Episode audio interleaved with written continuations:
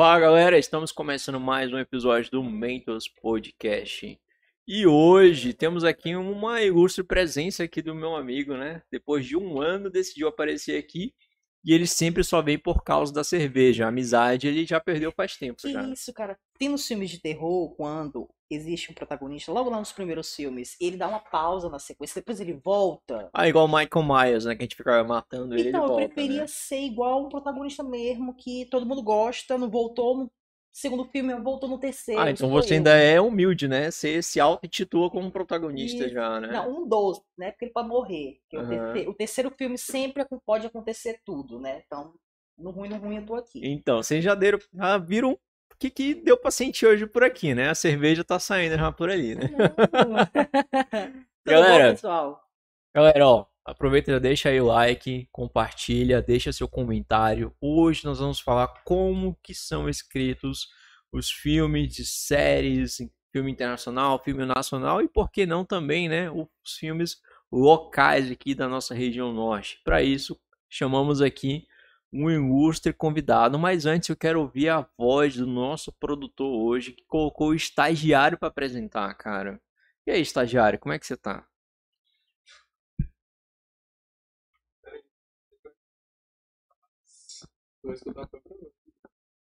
Tudo certo, tudo sob controle. Você foi lá no Cogros? Ah? É, eu ajudou na. Quem assistiu o último vídeo vai entender a piada. Foi sucesso a história. Só isso que eu Sucesso. digo pra vocês. Foi Cobras ou foi Castelinho? É, depois eu te conto. É isso aí, vamos lá. Dando continuidade, galera, hoje, hoje nós vamos receber aqui um convidado. Eu espero acertar o nome dele, tá? Mas vamos lá. Nosso convidado de hoje, ele é, ele é roteirista, ele é escritor, ele é autor de vários curtas-metragens daqui da nossa cidade. E o assunto de hoje não poderia ser diferente com um especialista na área de filmes, de roteiro, de escrita. Vamos receber com muita, mas muita salva de palmas hoje, que tem um backstage ali lotado ali atrás, nosso Abai Alberto. Seja bem-vindo. Acertei? Acertou, acertou. Olha aí. Acertou. Geralmente o pessoal não acerta de primeira, Mas a gente, a gente errou lá na capa lá, cara. né? Mas acontece. Cara, pra mim é uma satisfação, uma, uma honra estar aqui, né? Fazendo parte de mais um episódio do Mentors. É Mentors Podcast. mesmo. E você é o nosso mentor. Opa! Toda semana senta aqui os melhores mentores É. da cidade e não só da cidade. Gente que vem de fora vem aqui e passa no Mendes Podcast. Poxa, Só que, sa- a gente fica que satisfação, que satisfação. Só porque a gente fica próximo do aeroporto. Por isso. Entendi, fica mais fácil, né? Fica mais fácil, né? E aí? É. Por que, que você acha que você tá aqui hoje? Cara, eu acredito que é, devido a muitos projetos que eu já fiz, né, relacionados, é, assim, como falaram uma vez, que eu estou sendo parte já do, do entretenimento cultural de Porto Velho, por ter feito tantos, tantos e tantos filmes aí, tantos curtas, tantos é, conteúdos para internet. E olha, para mim isso é uma honra, uma satisfação muito grande. Eu acredito que tenha sido por isso. Hoje, hoje nesse episódio que as pessoas estão assistindo e que vão assistir ainda, o que que as pessoas podem esperar para aprender com você? Olha, o que elas podem esperar é de que você não pode desistir daquilo que você gosta, que você sonha, que você quer. Elas vão ap- aprender isso. Entretenimento que eu busquei é filmes, é cinema. Eu sou apaixonado por cinema, amo cinema e acredito que a minha caminhada ainda nem começou. Por mais que eu tenha feito vários e vários é, projetos, né? Vários curtas, vários filmes. Os- o meu, o meu caminho ainda nem começou. Então, eu acredito que é isso, é buscar e não desistir. Entendeu? Isso aí. Tanto é que você se auto-intitula como cinéfilo. É isso, Isso, mesmo? eu- assim, Cinéfilo é quem é apaixonado por cinema. isso, quem é apaixonado por cinema. Você diria que você é um cinéfilo também? Ah, eu sou muito cinéfilo. Gente, eu acho que filmes tá desde. Eu acho que pra cada um aqui, a gente sempre escolhe uma categoria de filmes, né? Na, área- na área do, do cinema. É, vamos lá. Qual foi o último filme que tu viu lá no Cine Rio? Hum. Quem não Foi- sabe, Cine Rio é o antigo, É o antigo. cinema. O Eu antigo lembro cinema. tá? Eu fui assistir dois filmes lá. Eu fui assistir Pompeia, né? Pompeia em 3D e o Deadpool. Né? Os dois estavam passando na época. 2014, gente. Acho que vale lembrar que o Cine Rio acho que nem existe mais. Não, Não. faz não tempo. existe mais, faz muito existe. tempo. Entendeu? Tipo, fui sozinho. Queria muito assistir os dois filmes. Paralelamente, o Pompeia não me agradou tanto, né? Mas ali acho que o momento era do Deadpool, né? Da época. E no, e no Cine? Brasil? O primeiro filme. O Eita, o Cine Brasil, Brasil. foi Anaconda 2. Cine Brasil é. Eu sei que eu era muito pequeno, vi ainda os ratinhos passando assim na, Cara, na entrada. Ele ficava ali do lado da é, Luiz Calçados, eu acho, se eu não me engano, ali na praça. é na 7, né? É, na Na 7. de setembro. Eu não Cine cheguei no Brasil. Não chegou aí no Cine Ah, Brasil? Não, cheguei não. Clássico. Eu lembro que eu fui assistir o Homem-Aranha 1, mas eu dormi na, no cinema. Eu fui ver o Homem-Aranha 3 no Cine Rio. Cine Rio. Cine Rio, Homem-Aranha 3. Foi a única vez que eu fui com minha mãe no cinema. Caramba. Nossa. Minha mãe não é muito assim de cinema, mas foi, foi legal, foi legal. Mas qual foi o último filme que vocês viram, então? Já que vocês são tão apaixonados por cinema. Eu trouxe o Luiz hoje aqui porque ele é apaixonado por cinema. Ele assiste de tudo. Eu quase não assisto. O último filme foi Pânico 6. Foi. Foi o Pânico 6. Cara, foi uma perca de tempo tu visto esse filme. Ai, amigo, claro que não, né? Claro que não. A gente que é apaixonado, né? Como eu disse no início, quando a gente é pequeno, a gente adquire uma categoria de no cinema. Aham. uma categoria de filmes, né? Tem gente que vai pro lado do romance, tem gente que vai pro lado da ação. Hoje, eu acho que as crianças e os adolescentes, eles têm bem mais é muito mais diversificado, né? Comigo, o primeiro filme de terror que eu vi, eu já me apaixonei. Os Então, Slash, né? foi a área que eu segui, né? Ela, incrível que pareça, minha mãe não gostava, né? Mas algo em mim chamava a atenção. Muito por trás, é, não só da imagem, mas por trás das câmeras. É aí que eu, tipo, é uma das primeiras perguntas que eu posso, que eu quero fazer pra ti, né? É, a gente passa a vida toda assistindo ou série, ou novela, filmes. E existe-se a curiosidade por trás daquilo. Eu Isso. pergunto pra ti. Porque a roteirização, ela também tá por trás disso. Sim. né? Antes de qualquer filme, você te- antes de qualquer orçamento, Isso. você tem ali a, a primeira cabeça, que é o quem? Aquele que tá escrevendo. Isso. O qual você faz parte disso. Um Uhum. cinéfilo, você é um escritor. É, a pergunta que eu quero te fazer é: na área do cinema, qual foi a- aquele filme ou aquele gênero que te chamou mais atenção? Aí você esclarece o porquê e gente dá continuidade. O que me chamou mais atenção foi fantasia. Fantasia. Total, assim. Filmes de fantasia no momento. Qual eram os filmes de fantasia daquele momento? Pode Daquele momento? É. Olha, da minha época que eu assisti, que, Uhum. que me pegou muito, foi o História Sem Fim. Já assistiu História Sem Fim? Já. É um clássico. Um clássico História Sem Fim. Você, você fica tomado por aquela história, por aquele filme em que vai te, te colocar dentro da história. É a Uhum. história. é- resumindo, para você que não assistiu, é, é um rapaz, um garoto, que ele pega um livro. Olha só como é que é a situação. Ele pega um livro e começa a ler. E ele é transportado para dentro dessa história, do livro. Ó, já gostei. vou Isso. Uhum. Ele é, ele é transportado. E lá ele descobre, ele vai lendo, né? É um livro de fantasia, ele vai lendo e vai ficando cada vez mais eh, empolgado. E quando chega no final, eu vou, vou esperar Não, que você assista. Vou esperar que você assista. Quando chega no final, ele descobre que eh, tudo que está acontecendo na história é, é por causa dele. É por causa dele. Ele é o fator principal, o objetivo principal daquela história que está acontecendo. Por exemplo, é, tem uma problemática que é o, o, o mundo, daquele mundo está se destruindo, está se acabando e está se acabando devido à importância que o menino está dando à história. Então, a história é sem fim. Aí depois disso vem muitos outros, né? Por exemplo, O Senhor dos Anéis. É, Senhor dos Anéis é, é um, um- é um filme maravilhoso. Para mim, é- Eu não vi Senhor dos Anéis. Ai, né? meu Deus. É, é, Ai, não, É sinceramente. por isso que eu chamei ó. o Luiz hoje aqui, Ai, me galera. retirem daqui. É, Por isso que eu chamei o Luiz hoje. Mas eu É, achei interessante. assista, assista, Senhor dos Anéis. Três horas de filme, tá, amigo? É. É tão ruim assim? Não. Não, é, é longo. Cara, longo. longo. Muito É longo. Vou ter que assistir em um mês, então. Cada filme, três horas aí. Caramba, velho. Mas assim, Pra quem é ansioso, não, não é recomendado. Principalmente pra quem assiste.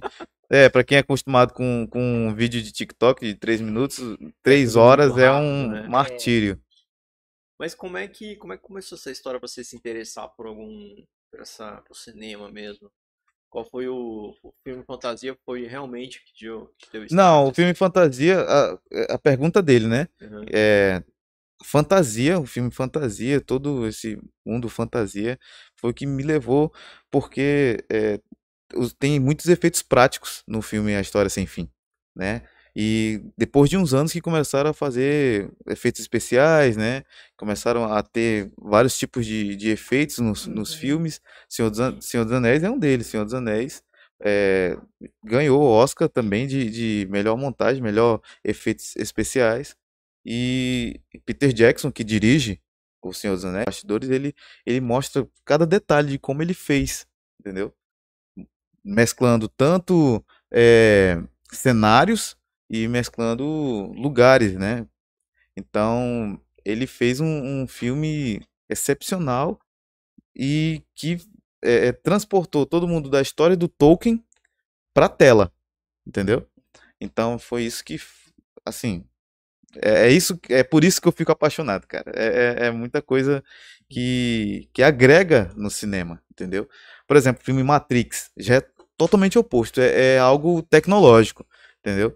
E quando você vai assistir Matrix, o 1, né, pelo menos, você vê que é, os diretores, né, os irmãos Wachowski, ele, As irmãs. As irmãs. as irmãs Wachowski, eles é, resolveram colocar cada detalhe para você realmente é, filosofar sobre aquilo, pensar sobre aquilo, ali, né? entendeu? Você fica assim, caramba, aquilo dali é realmente fora da casinha, assim, você fica impressionado. Cara, achei bem legal que tu falou do, do filme do Matrix. E o filme dele é um Platão, né? Ali é o mito da caverna. né? Sim, E, cara, é muito bom estar do lado de um historiador aqui do lado. Se ele qual- qualquer coisa ele me corrige aí. Mas eu acho que a criatividade hoje ela tá muito mais no passado do que no presente.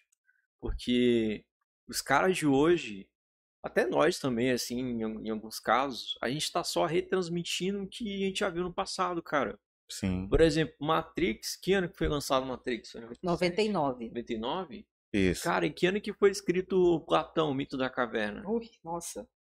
Se a gente Né? pegar a Grécia. Ou seja, a criatividade talvez assim Isso. tá lá atrás, ela viu lá atrás aquilo e transferiu para um outro momento, assim, entendeu? século 3, século 4. A gente pode estar citando aí 300 anos. Entendeu? 300 anos. E isso se repercute até os dias de hoje. Engraçado ter falado sobre efeitos, Uhum, porque hoje as pessoas. As pessoas, desculpa. Cinema hollywoodiano está tratando os efeitos práticos lá no alto. Porque o que que a gente Uhum. tinha no final dos anos 90 para o início dos anos 2000 no cinema? A gente tinha muitos efeitos CGI.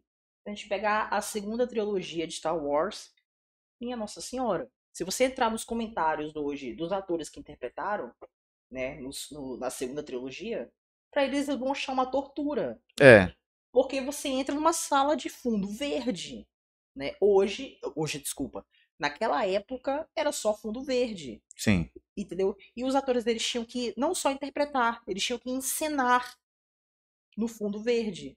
Hoje a gente vê uma, principalmente no Oscar isso, efeitos práticos. E eles estão dando também valor maior também em efeitos práticos. Porque se hoje você pegar CGI, vamos fazer uma tá em todos, tá em todas as produções, tá em E todas as produções. porque o- o Exatamente. CGI parece que tá entrando em decadência. Se a gente pegar os filmes da Marvel, então os últimos CGI, minha nossa senhora, Nossa, essa fase 4 da Marvel né? E olha que eu, eu acompanhei certinho os filmes, né, Uhum. na, na- no cinema. todos, a maioria, nossa, excelente, excelente, assim, a, a estrutura. Sim, da, Eu- época, eu da época do Guerra, Guerra Infinita, acho- pra trás. A fase 1 ainda muito escrota, desculpa. Eu acho, a fase 1 ainda- a- eu acho que a Marvel ela começa a pegar de fato da fase 2 a fase 3. A fase, a fase 1 e a fase 4 elas estão ali, ó. Em relação a. É, também, verdade. Mas em relação à história, por exemplo, ela foi crescente. Você assiste. eu- um dos filmes favoritos que eu tenho da Marvel é o. É o Capitão América 2. O Capitão América demais. 2, que filme ele junta tudo: espionagem, é, heróis, uma- um, um filme de ação. As cenas de, As cenas de ação são boas. Filme incríveis. E ali você consegue ver bastante efeitos práticos. Efeitos práticos. Não tem Os muito. efeitos práticos que vocês falam é tipo assim, é sem tela verde, é tipo é real mesmo, ele tá filmando É. ali. O efeito prático é a capacidade humana de você transmitir para o público aquilo que você já está idealizando, aqui- aquilo que o diretor já está idealizando. Um- um- uma cena de efeito prático, gente, já que tu citou o Capitão América o Soldado Invernal, há uma cena de luta muito interessante e muito intrigante entre o Soldado Invernal e o Steve Rogers na cena de, De perseguição. Não, aquela, cena de aquela facas. cena de faca. é. Aquela cena de facas, ela é perfeitamente. Ela é só coreografia, mesmo. É Só coreografia. Cara, É coreografia. É E, só e, e, e- e efeito de câmera. Isso. Aquela coreografia, efeito de Agora, câmera. E você fica empolgado com essa vamos cena. entrar assim na, na parte mais de bastidores. Como é gravar uma cena daquela? Tanto, quanto tempo tu acha Nossa, que dura pra demora- gravar aquilo ali? Demora muito, hein? E- Eu tenho por mim que mais de seis meses por aí. Não, não aquela cena, né? Eu digo cena. do filme inteiro, inteiro, assim. né? Mas aquela cena vai aí uns. um- uma semana, duas semanas, por aí. E olha lá. Porque assim, por exemplo, eu não tô querendo ser é, aqui pessimista, mas geralmente as durações de filmes às vezes duram três meses, Hum. dois meses. Uhum. Dependendo do diretor, por exemplo, os filmes do Avatar duram bem mais. É. É o filme mais trabalhado, É um mais filme trabalhado. Agora, filmes que são Mas, blockbuster, mas isso vem, isso vem em relação. É, de diretor a diretor mesmo. diretor pra diretor. O, o James Cameron, de ele é muito perfeccionista. Muito. Entendeu?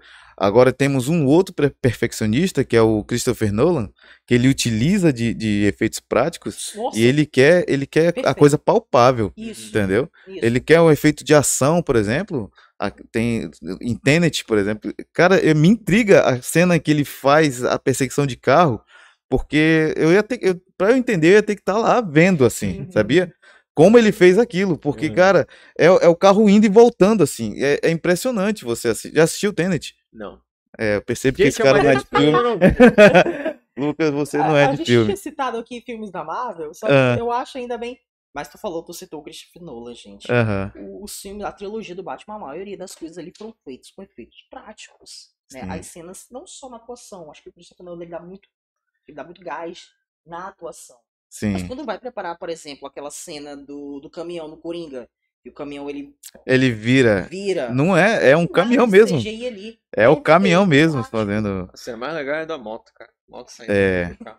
Um outro efeito prático. Tem uma leve É porque ele não, ele não coloca, ele não coloca efeitos. Pode até, pode até ter umas leves pitadas de CGI. Questão de. Sim, Mas ali tudo ali. uns Por exemplo, detalhes ali CGI pra. do, do, do Coringa lá. Ele era um CGI mesmo, não tinha nada pintado. É CGI aquilo ali. Hum. Ai, meu Deus. Ou- eu ou tinha. frente, gente. Não, amigo. Não, é sério, eu não sei mesmo. É CGI ou é pintura que eu lá? Porque Era eu vi que pintura, é era pintura. Não, Era não é não. pintura. Cara, eu vou atrás dos vídeos então. Tanto que há uma cena específica, por exemplo, pra quem aqui assistiu Batman, o Cavaleiro das Trevas, há uma cena de jantar em que o Coringa ele invade a cena. Né? Ele, ele invade ali a, É a primeira, primeira cena. a cena de jantar e tal. A atriz, aqui a, a, atri- a protagonista feminina, Hum, ela, ela tem, tem horas que ela olha pro diretor. Porque a expressão do, do ator foi incrível. Tá vendo? Heath Ledger, Porque ele ele- fez ele um. dá muita atenção ao corpo, ao corpo, à fisionomia. Porque a gente sabe que tem muitos filmes hoje, principalmente blockbusters, que não importa se o diretor, ou o diretor, se o ator, ele é canastrão. O que seria o ator canastrão? Tem só exatamente aquelas falas, aquela mesma expressão, aquele mesmo trejeito. Só que a gente pega também diretores renomados que o ator, ele é trabalhado, ele é totalmente trabalhado. O Coringa, né, do... esqueci o nome dele. É, Hit Ledger. Do Heath Ledger. O Coringa dele, o cara, gente, o cara trabalhou muito pra fazer aquele filme. Foi É. trancado, entendeu? É ele o personagem, é Tanto ele. é que ele morreu. Oh, meu Deus. Eu ia É. fazer uma piada relacionada a isso, mas não louca. Ah, é. Na minha frente. Entendeu? Mas é entre ele e o, o, o Joaquin Phoenix também. É, é entre ele, não morreu, tá? É entre ele e o personagem. Entendeu? Então o efeito prático não só tá no, no- ao redor. Ele também tá no personagem, tá no ator. Uhum. Né? Como é que ele vai fazer, como é que ele vai preencher aquele cenário. Né? Então eu, é um dos. Vocês acham que existe papel amal- amaldiçoado? Nossa, existe. Fala sobre, comente sobre isso. A minha concepção de personagem, de, de personagem amaldiçoado, é isso? É de o, o ator se, se conectar tanto naquele personagem que ele não conseguir é, tirar aquilo, né? Por exemplo, tem um, tem um vídeo que eu vi recente do Jo- próprio Joaquim Fênix que ele, ele tá meio assim, ó. Estão filmando. A, ele já tá em gravação do 2, né? E ele provavelmente teve que se preparar, teve que fazer todo um, né, uma para entrar no personagem. E ele tava fazendo algum tipo de promoção lá junto com outros atores e ele tá assim, ó. Ele tá assim. Então, cara, aquilo, acredito pra mim que aquilo, por exemplo, deve puxar muito, deve sugar muito do ator, né? A Uma preparação de ator, já fiz teatro aqui em Porto Velho e Tá, beleza, não se compara à, à preparação que é hollywoodiana, né? Porque, por exemplo, lá eles, alguns, né? Eles é, é, batalham pra ganhar um Oscar, ganhar um Emmy, ganhar premiações pela atuação que tá fazendo, mas é, como eles se preparam para poder tirar a essência daquilo, por exemplo, do roteiro, eles lêem o roteiro e, caramba, isso aqui vai ser impactante, né? Eu fico imaginando o Leonardo DiCaprio. O Leonardo DiCaprio ele só pega papel foda. Eu, eu, assim, eu nunca vi um papel que seja ruim dele, entendeu? Então eu imagino, cara, ele lê o roteiro e isso aqui vai dar bom. Então eu vou ter que me preparar pra caramba. É Como o Heath Ledger fez, teve que se isolar, teve que e ele entrega um Coringa. Pra mim é o melhor Coringa. Vai ter gente que vai discordar, infelizmente. Tem gente que gosta do, do Coringa do Jack Nicholson, né? Que é o primeiro Coringa. Primeiro não. É o Coringa nas telas, no cinema, né? Porque já tinha um outro Coringa antes, né? Interpretado por um cara que era mais comédia. 60, Isso, era né? mais comédia. E Era do, do, acho que foi do outro Batman? ou- é, o Batman Batman engraçado. É, que era mais comédia, era mais comédia do que. O quê? 60. É, por aí. O Adam West? É o Adam West. Adam West, é isso sei, mesmo. Adam West Isso, isso. Que É, era o Batman do Adam West. né? é da série, dessa série aí.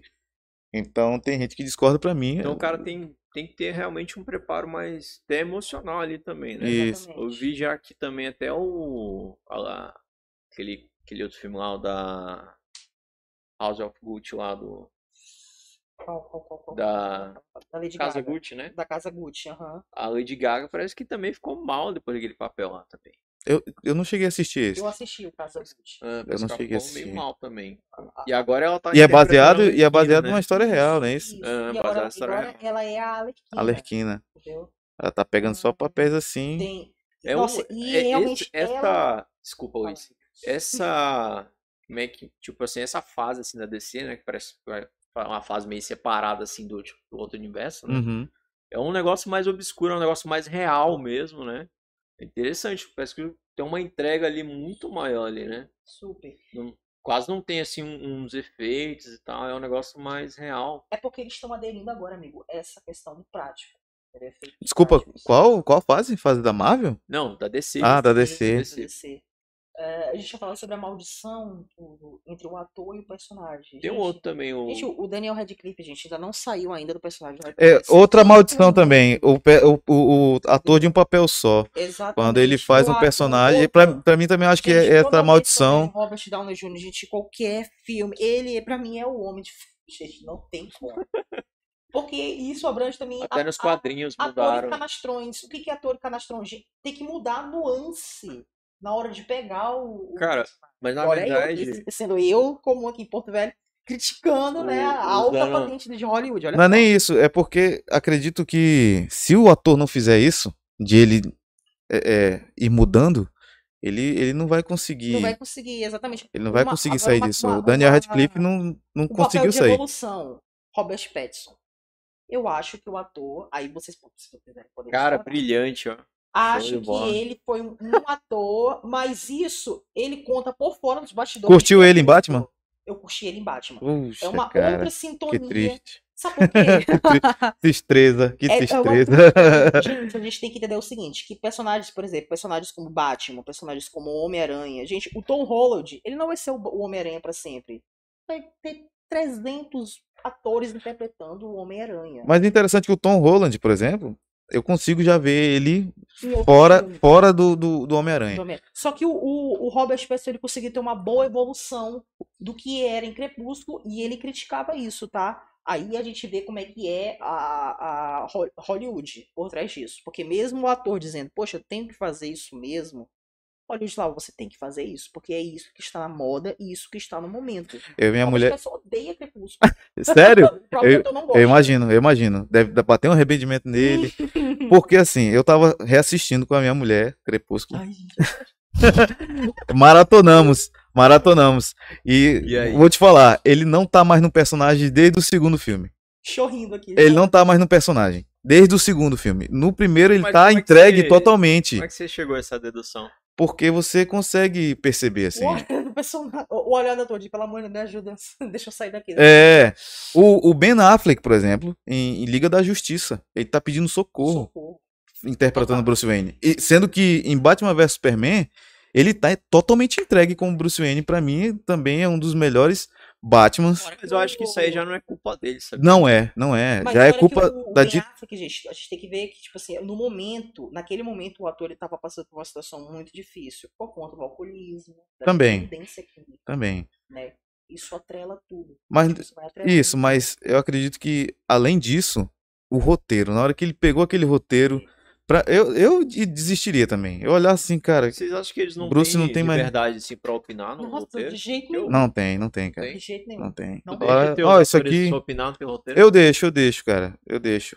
Até porque, por exemplo, é, nesse último filme que a gente gravou agora, Imensurável, né? O nome do filme é Imensurável. E é um drama. Pode ir. É um drama. E o que acontece? A gente, é, assim, de todas as formas, desde quando eu comecei, né? Eu escrevo e quando eu explico para a pessoa, quando a pessoa lê, às vezes acontece ela falar assim, isso aqui não tá muito natural. Eu falei, perfeito, tu vai fazer de uma forma natural. Pode falar, mas seguindo a linha do que eu quero, entendeu? Seguindo a linha do que é pra história. Que é pra história. Entendeu? Porque não, não adianta. Se eu escrever ali, é, ah, faz assim, assim, assado, é o que tá vindo na minha cabeça, mas você pode fazer de uma forma que vai aparentar tá pra vivenciando pessoa que tá personagem. assistindo. Hã? É porque ele tá vivendo um personagem. E isso, tá vivendo um personagem. Então ela vai saber que, pô, aquilo ali pra história não vai ficar tão, tão legal. Então vou fazer de tal forma. Aí a pessoa acaba não, não fazendo improvisado. Entendeu? Ela acaba fazendo de uma forma que pra história vai ser vai ser Isso é vai ser forte. Tá É. Porque o improviso, ele vai fora do que é do que tá no roteiro. Totalmente fora e acaba sendo certo pra história, entendeu? Dizem que o. Deixa eu ver se passar aí. É, Dizem que aquele filme do Lobo de Wall Street é improviso puro aquilo ali. O Lobo de Wall Street É, com Não sei se é verdade. Cara, também não. eu não cheguei a pesquisar. Eu amo esse filme, esse filme é top. Martin Scorsese, né? São Muito bom. três, são três horas de filme que você fica assim, cara, Passa que filme sensacional. Então, É eu não bom. sei porque o Martin Scorsese ele já é um pouquinho mais também relacionado a, a, a seguir a risca o, o que ele escreveu, entendeu?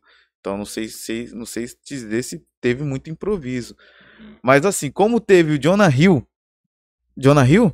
É, teve Jonah Hill com o Leonardo DiCaprio e eles são amigões, assim, então pode ser que tenha tido bastante improviso em bastante cenas ali, pesadas, principalmente. Acho que teve muita cena que não foi nem pro Alien. É, Ele podia ter. Jonah Hill, ele é sensacional também. Ele tá indo em produções agora, tá, tá ficando por trás nas produções, É Jonah mesmo? Hill. Sabe quem é que eu tô falando, Jonah Sei, Hill? caramba, sei. Fiquei até com medo agora, Luiz. ó. Puta merda, hein? Gente, mas de verdade, eu admito com total Tá. tranquilidade. Eu realmente quase não Não, Não, acontece, acontece. É assim mesmo. mesmo É assim não. mesmo. Eu Olha, por exemplo, por exemplo, eu, eu pesquisando tanto sobre filmes, hoje em dia eu não consigo assistir novela. Pra mim, novela é um é ruim. Eu vejo atuação em É. novela e é Eu só acho- pra é pagar que dívida, eu acho. gosto, É uma área Sabia? que eu gosto também, sabe? Eu acho que... Porque novela tem muito a ver também com a questão nacional. Eles são muito Sim. mais da, da usurpadora ainda, né? É, então, tu, tá, pe- tu tá, tipo, pegando também uma questão, por exemplo, o, o- a gente sempre pega influência da Europa. A gente sempre foi, sempre foi um país que pegou influência tanto dos Estados Unidos quanto da Europa.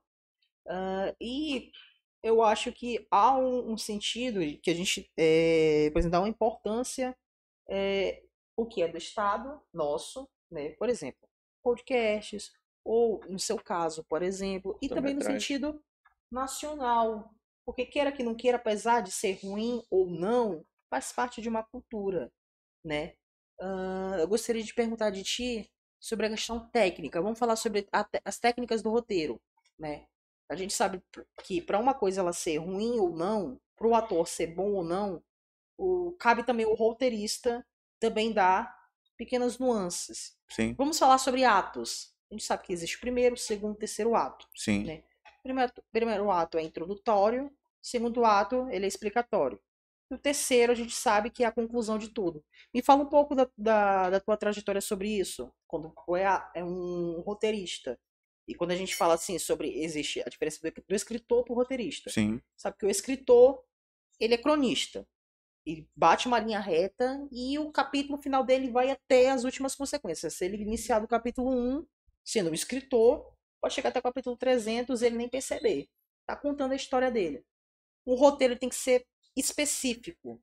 Me fala sobre a tua criação, sobre o quanto isso pode ser, isso é relevante até o momento final. Porque eu assisti o teu o teu curta, né? uhum. ele, ele é muito satírico. E, é- e o final dele é muito interessante. Porque é um final, muito- é um final muito de. como se você estivesse satirizando um filme que já satiriza os filmes de terror, que é pânico. No final Aham, sim. é revelado. Então, me fala um pouquinho disso. Tu se diverte na hora que tu tá escrevendo? Ou tu Muito, explica tudo? muito. Me fala um pouco sobre isso aí. Como é que é, teus, como é que é os teus atos? Como é que é a tua criação? Né? Tua Ok. imaginação. O que, que é? LT, Então. LCD? Ah, é ótimo, né? Trocou- Tira o seco do esse- é, Só pra ver pra ver se tava prestando atenção.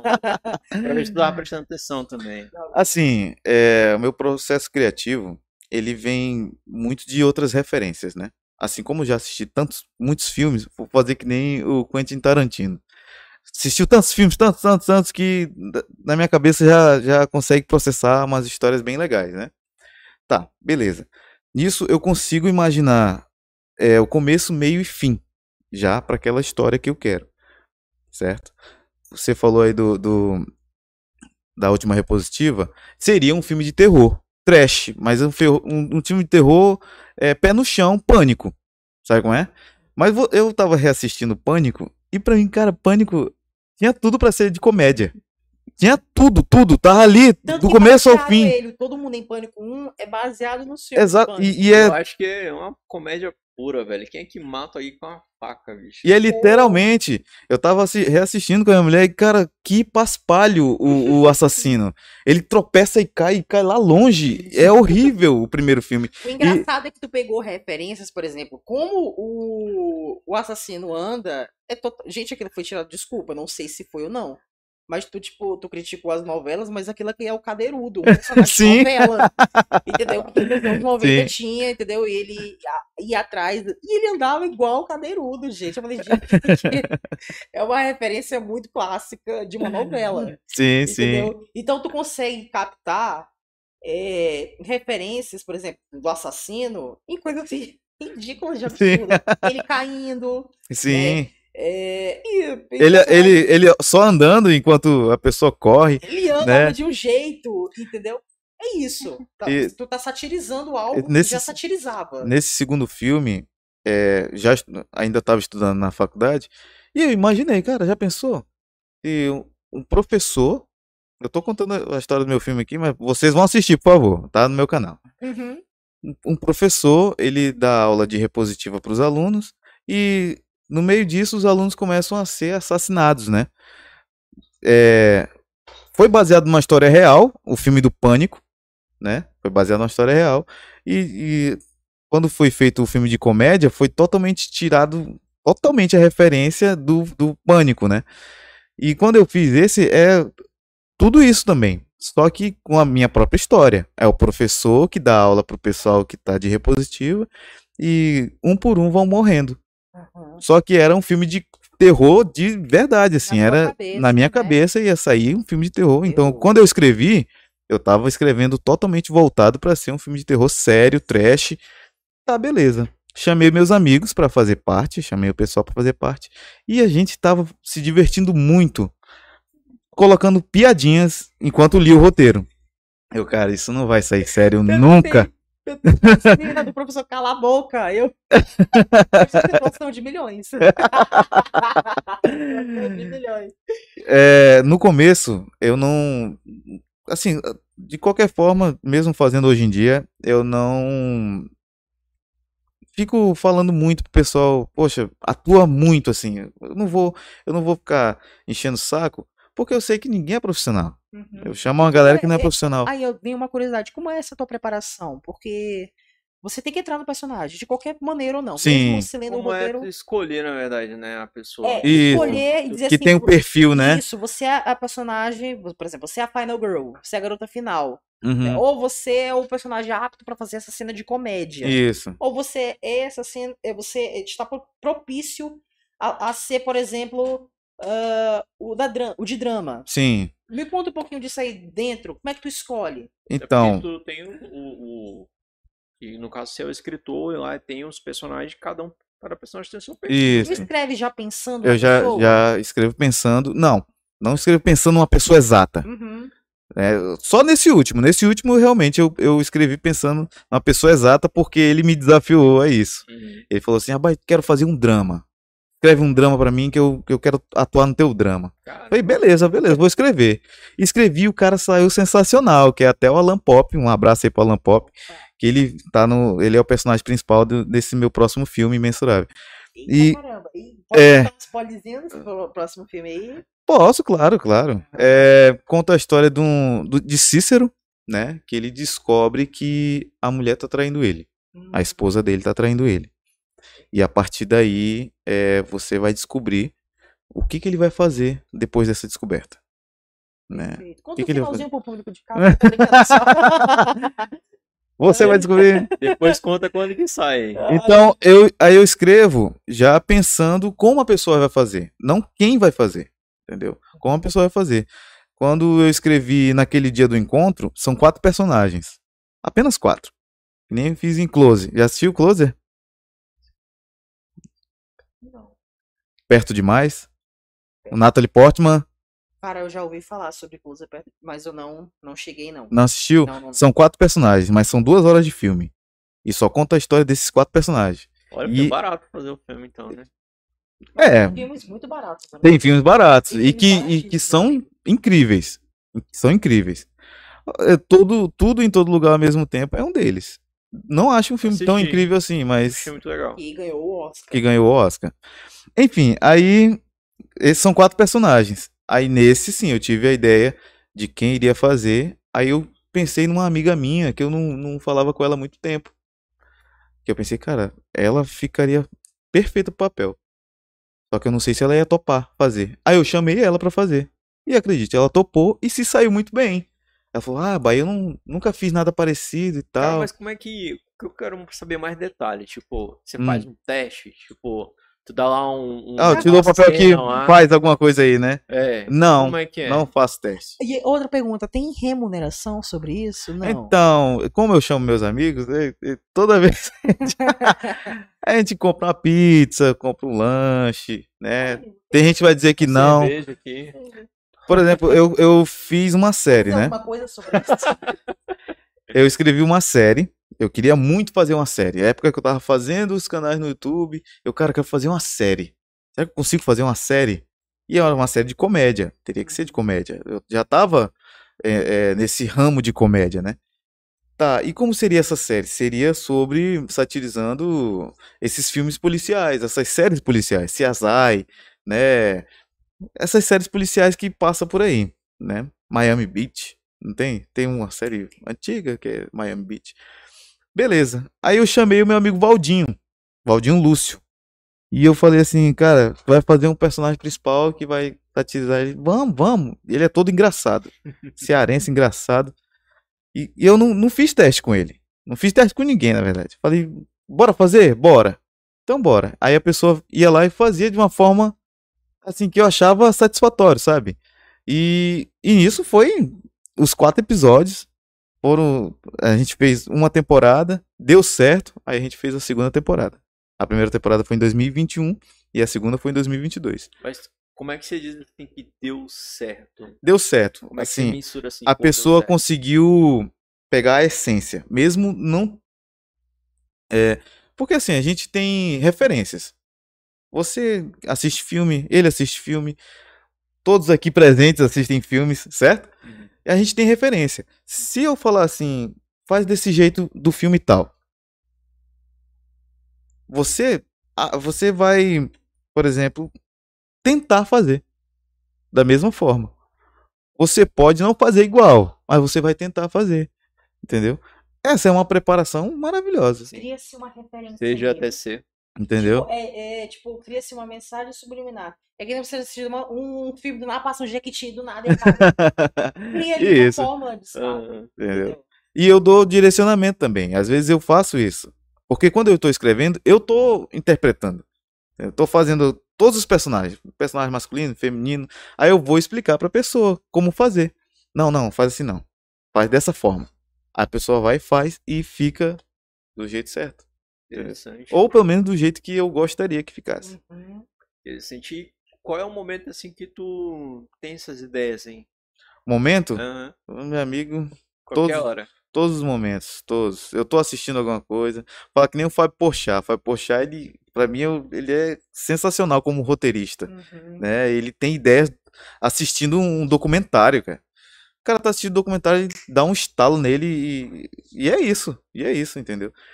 Então, aí, Já tentou fazer alguma história da tua vida mesmo? da minha vida, É. ixi, que mais tem, amigo. Mais tem. Eu escrevo.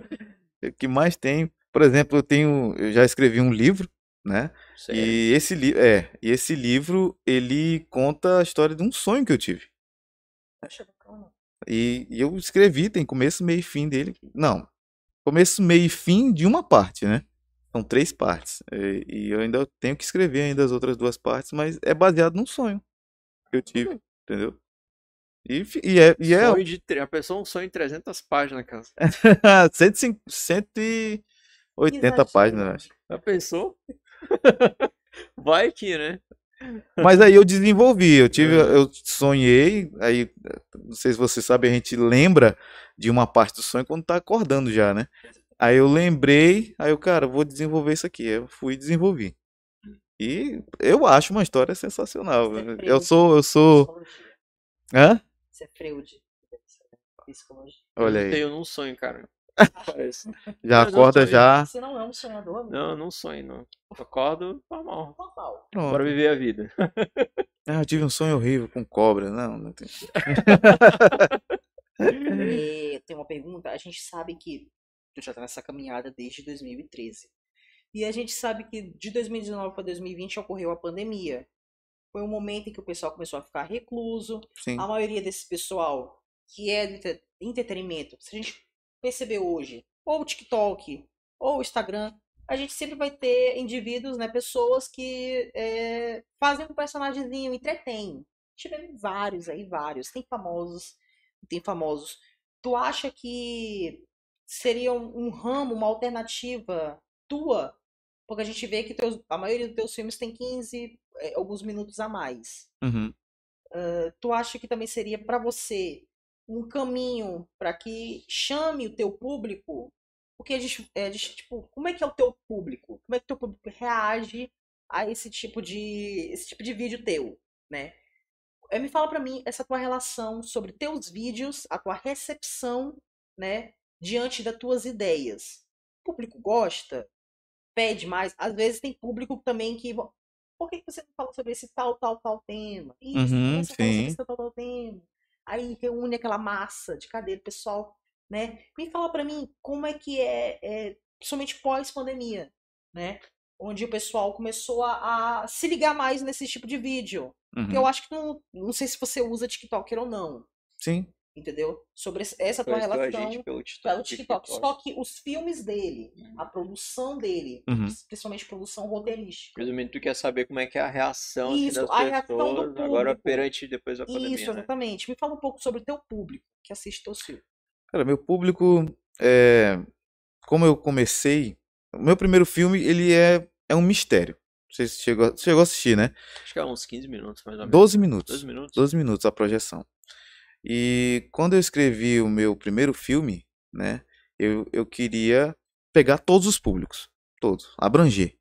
Cara, quem assistisse meu primeiro filme ia achar, pô, que filme da hora, né? Não importasse se tivesse 12 anos, 30 anos e e dá certo, né? Querendo ou não, é um filme com uma- um pouquinho ali de uma qualidade já cansada e tal, mas de certa forma é um público que é, é um filme que chama a atenção de todos os públicos, né? Por quê? Porque ali você eu coloquei todos, todas as referenciazinhas básicas, né? Eu até fiz um, um, um, um plano sequência no meu primeiro filme. Tem plano sequência, tem um plot twistzinho ali no final. Tal. E é uma história simples. É uma história simples.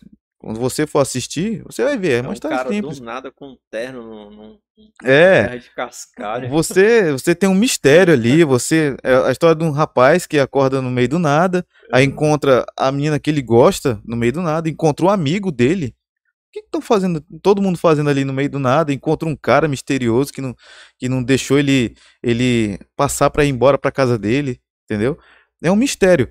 E quando você vê no final é um plot twist da qual pô, você não imaginava, né? Ou chegou a pensar que era aquilo, né? Desculpa, eu não sei se é esse mesmo, mas é, é um que é só. É, tudo é um sonho no final ele amanhã é, acorda do lado da menina que ele gosta. Isso, que ele estava estudando e isso, e ele, Ah, e é ele isso mesmo. adormeceu e Aham. tudo, toda aquela parafernália acontecendo porque era tudo um sonho, Sim. né? E então abrange. Aí depois disso foi só comédia.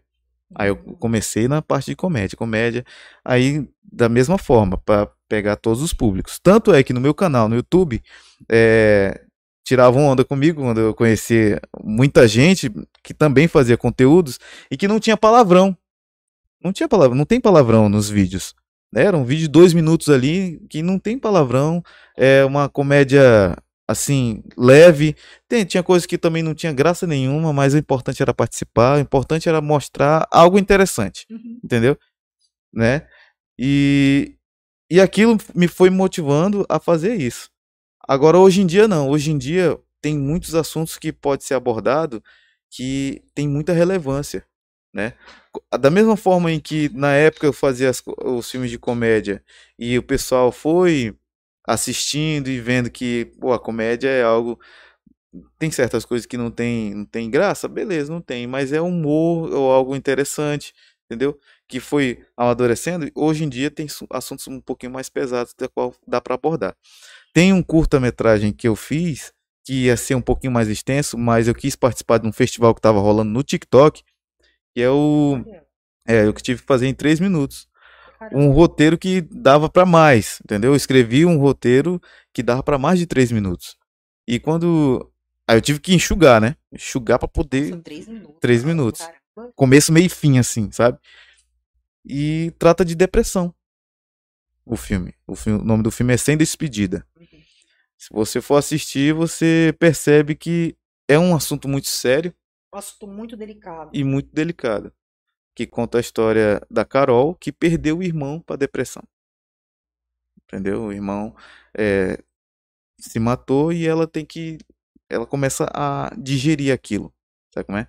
E eu queria participar do festival e no festival era o Brasil inteiro.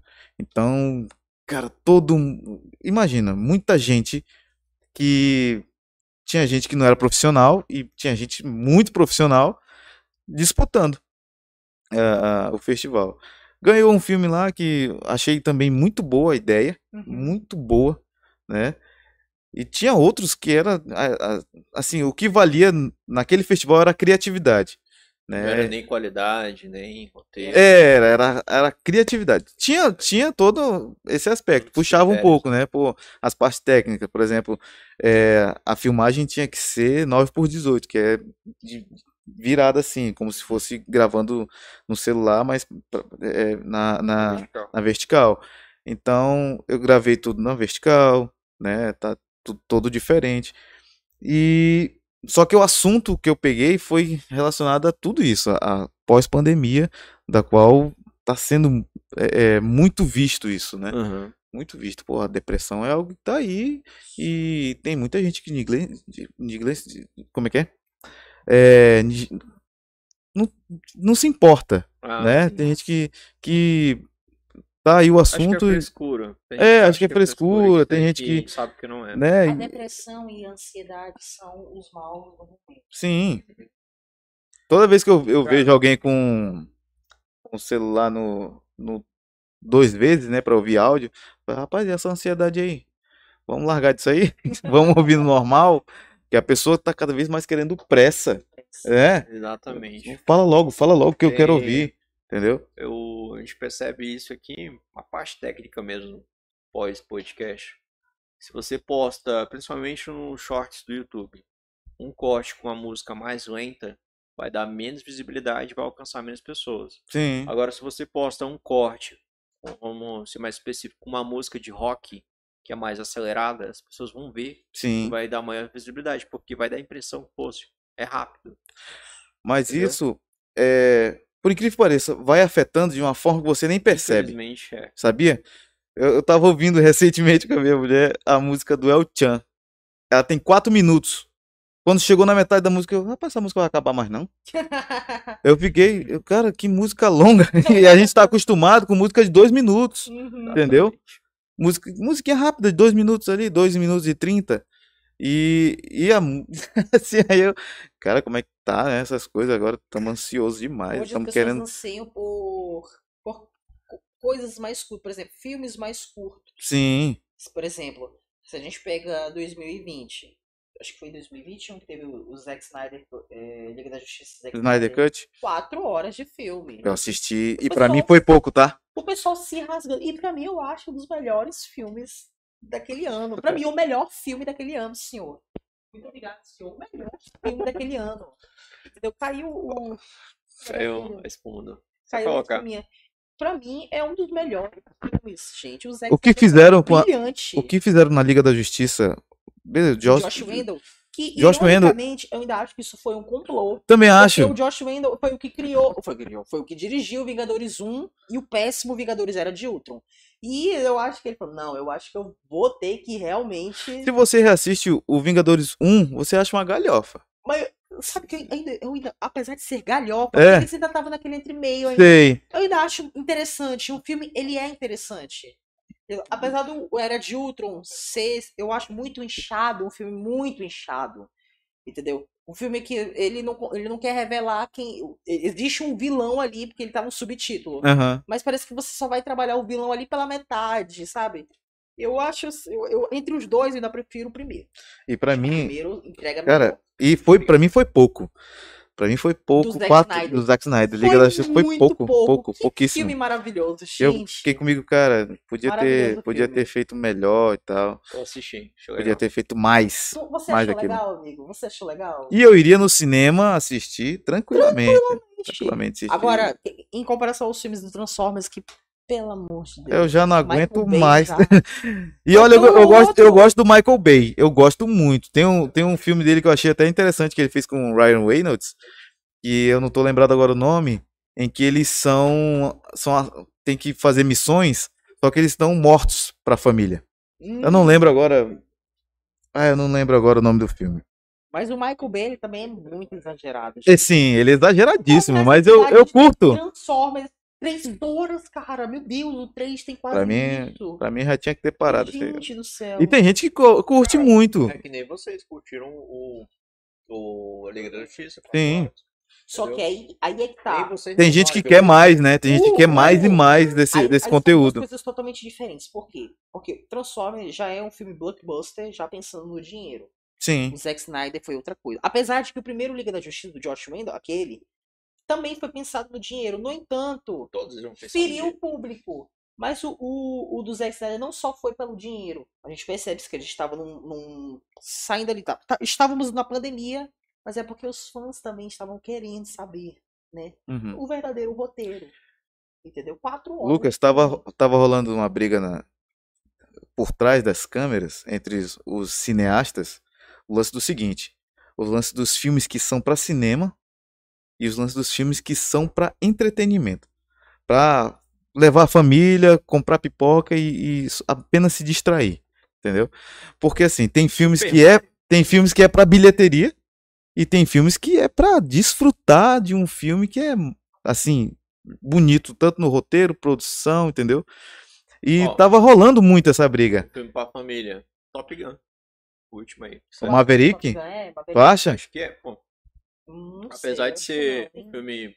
Hum, É, é, Ele mescla ali, eu acho que ele mescla o É, filme de entretenimento com o filme, filme É. cinema, Porque, porque Carol, muitos jovens aí que não assistiram Top Gun, o antigo, foram assistir, entendeu? e gostaram, né? Gostaram. Por quê? entendeu? Que Porque eu, eu encaixaria pra família. Você encaixaria pra família? Sim. Perfeito. É um eu eu que- acho é um que o Mario, tem- o filme agora antigo do Mario, eu acho que É, é eu falei também super Mario. pra família. sim, Abrange tudo. ele é ele é divertidíssimo. Eu, é eu gostei, bom. não só não só por já ter essa- essas referências dos games dos anos 90, né?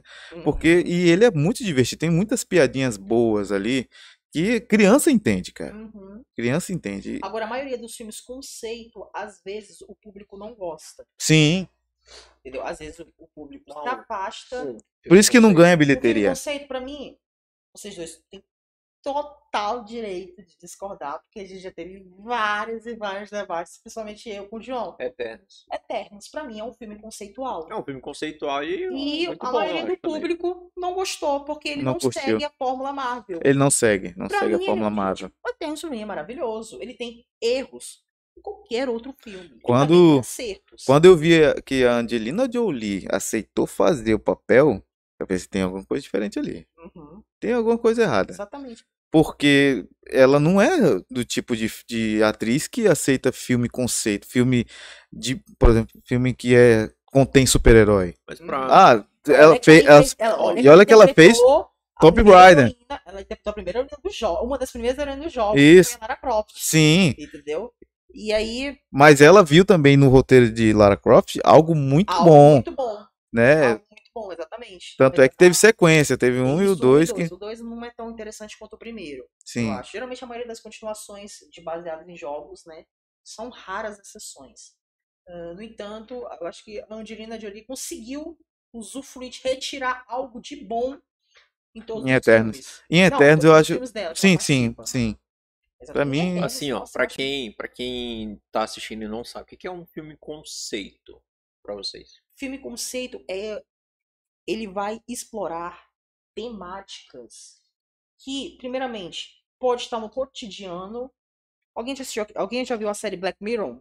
Black Mirror, uma série? uhum. Inclusive Ele vai, vai sair explorar- mais, mais episódios. Ele explora basicamente, ele, ele vai fazer uma autocrítica do que realmente a gente está, está vivendo no momento, Legal. a tecnologia. Filmes conceituais, eles vão explorar esse tipo de situação. Filmes conceituais a gente pode retirar ali filmes filosóficos. A gente já citou um exemplo aqui, que Matrix, que explora Ah. tanto a tecnologia quanto a filosofia, quanto a religião. Uhum. Entendeu? Matrix tem também. O, que Matrix tem de filosofia, Matrix também tem de religião. Tanto que a maioria considera Nils a representação divina de Jesus Cristo. Hum. Aí é pra mais, entendeu? Mas tem é, muitos filmes também que é um filme pra ganhar bilheteria, Sim. mas é um filme conceitual. Dá Por um exemplo, Doutor Estranho é um filme conceitual, porque ele vai abordar sobre felicidade. Doutor Estranho ali, ele acha que, tipo, ele não tem que ser super-herói o tempo todo. Aham, Mas ele sabe que ele tem que ser, ele tem que salvar as pessoas. entendi. Ele sacrifica a vida dele lá Em pra a mulher que ele gostaria de ter, mas pra salvar as outras vidas. Entendi o teu O conceito. filme do Thor. O filme do Thor é um, explica exatamente as pessoas que estão sem rumo aí. Tipo, por que, que eu.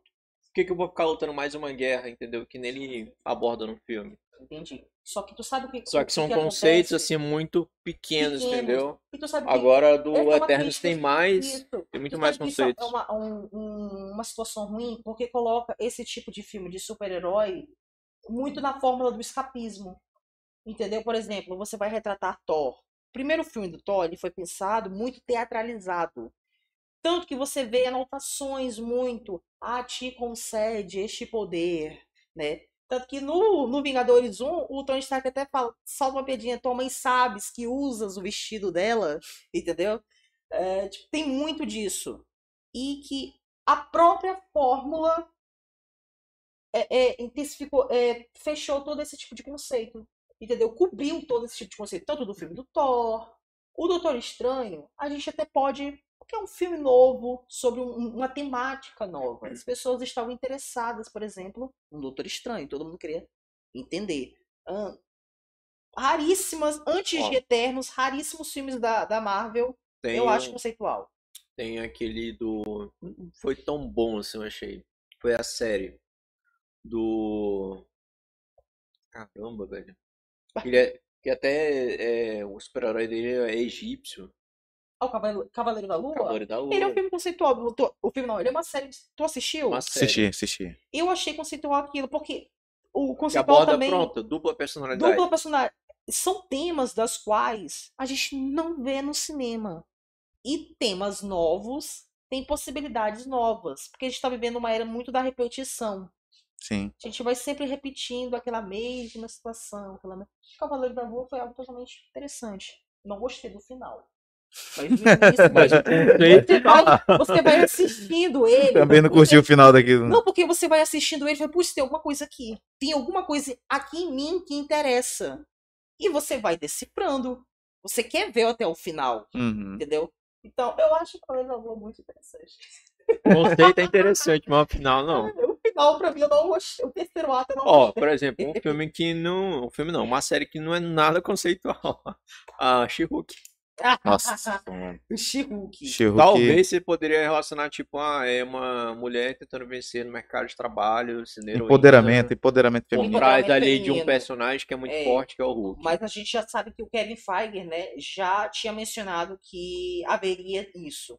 Sim. Tanto que hoje a, ba- a fase 4, como a gente já debateu antes, eh, o pessoal esquece da fase 1. Gente, eu nunca vou deixar de esquecer da fase O quanto a fase 1 também foi ruim. Entendeu? Poucos filmes ali sobressaíram. Mas a fase 4 também com poucos filmes que sobressaíram. E as séries também. É, Fase 4 hoje também é muito odiada pelo fã. tu- Né? Quem gosta é. da fase 4? Você tem alguma inspiração desses filmes para o que você está fazendo hoje? Exatamente. Tem. Tipo, você tá falando de super-herói, né? Mas assim, pode sair um pouquinho de super-herói. Algum outro que tu usa como inspiração pro que você tá fazendo hoje, produzindo hoje? Sim. Tem muitos filmes que, que. Por exemplo, eu sou muito. Eu gosto de tudo, né? Eu assisto de tudo, né? Por exemplo, esses os, eu tô adquirindo de assistir muitos filmes antigos. Sempre os que sempre já assisti, né? Por exemplo, a gente foi reassistir Premonição, Ah, a sequência. Que filme. Peraí. Falou sequência, já tomei aqui um. Mas quando falou premonição, ai, gente, que filme maravilhoso. Ah, o primeiro, Ai, gente, primeiro é filme sensacional. maravilhoso. Primeiro é sensacional. E, Quem nunca andou numa BR e viu uma carreta com. Esse é o segundo filme. esse é o É segundo. o segundo. É. O primeiro é no avião. Vocês sabiam uma curiosidade aqui? Que o roteiro de Premonição ele foi pensado para uma série. A série Arquivo X, ó, já ouviu falar sobre a série Arquivo X? Não, nem que quero ouvir. sobre casos sobre extraterrestres. Pelo amor de Deus. Já, já ouviu falar sobre a série Arquivo X? Sim, já, já assisti. O Fringe Fringe também. Te é, é muito. Parece que se você não sabe, parece que é uma, é uma ofensa, cara. Ele Gente, fica alguém revoltado. sabe? Sabe? Alguém sabe disso? É porque você. É é porque assim, a- Parece que é, se sente ofendido, né, Ah, cara? Gente, você, você pega. Você Nossa. pega. É porque são referências, né? A gente, a gente pega a referência. Você de- que tá aí nos comentários, olha. Alguém tá falando alguma coisa aí Pera aí, tem, tem, tem sim, mas vamos lá. Você que tá aí nos comentários. Você conhece. Qual é, qual é o nome? Arquivo X? Arquivo X. Arquivo série X. Que parece que é uma ofensa se a gente não sabe, entendeu? Uhum. É que nem se eu perguntar, tu assistiu Vingadores? E daí se tu não assistiu? Mas eu não vou ficar ofendido se tu não Uhum. viu, entendeu? Tu assistiu Premonição? Assisti. Qual deles? Acho que todos, sei lá. Ah, tá. Mas eu não lembro de nenhum, porque não tanto Hum, ah, faz, entendeu? Deixa eu aqui. Pai, parece que é uma ofensa. Fala- Parece que ele sobre, ofendido, é, sei lá, foi cara. Premonição. E aí? Mas Sim. rapidinho, gente. Deixa eu só ler aqui os comentários. Ah, Deixa eu Flaviane. Figueiredo, sou fã do trabalho do Abai. Flaviane Figueiredo. Um abraço, Flá. Felipe Gabriel, lindo. Eita. Tem alguém me xingando aí, ou como de? Cara, desculpa se eu vou, se eu errar seu nome, tá? É o Wilke. Wilke. É, Wilke, falei certo, né? Aham. O melhor que tá tendo. Alan Neri, boa noite, galera. Abai, sou seu fã. Esse foi do Júlio Lyson. O Alan Neri. ahn, de quem é esse canal, Abai? Abai, esse aqui é o melhor canal aqui. Aparece que todos os empreendedores Um já melhores. Ou melhor. Já apareceu aqui até empreendedor que já tá em capa da Forbes, tá bom? Então segue a gente aí, por Caramba. favor. Top. Responsabilidade aí, essa Olha aí. cadeira, viu? Já se inscreve no Roberto canal. Kimura, tô gostando do podcast. Show, Roberto. Se inscreve aí no canal, acompanha nós, viu? Obrigado, galera. Mandem perguntas aí, tá? Pode mandar perguntas, pessoal. Inclusive, se quiser xingar, não tem problema nenhum. Aí.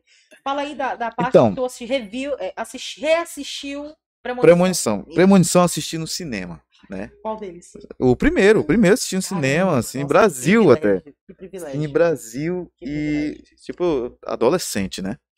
Adolescente foi assistir um filme de terror que na época revolucionou, assim, bombou de uma forma. Já assistiu Premonição, né? Já vi premonição, gente. Mas eu acho que eu só lembro mais do 2 mesmo. Da, O dois da, da, da, da BR, né? É, na BR. A BR. É, essa sequência direta, ela é muito. Ela é muito boa.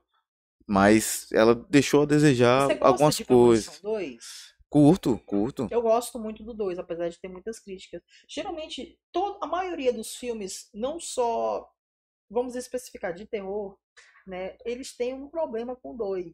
Ele tem problema com sequência porque. Premonição é terror, por acaso? Ele é um terror, É ele um é considerado terror. um terror, principalmente, muita gente não sabe, ele é considerado um terror slash também, porque quem mata é a própria morte. Entendeu? A própria morte está na cola deles. Uhum. Aí a gente pode pensar, "Ah, a gente não vê a morte e tal. Não, não- Eu acho que isso é, a- é o bom do filme.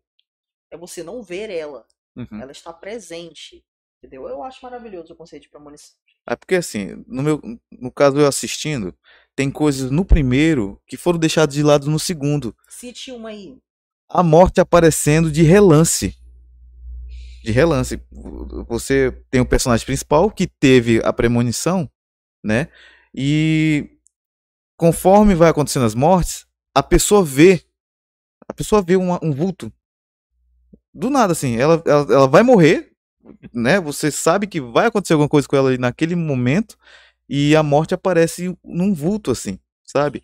E do outro lado da cidade, o personagem principal, ele recebe a mensagem de forma indireta que aquele personagem que viu o vulto vai morrer.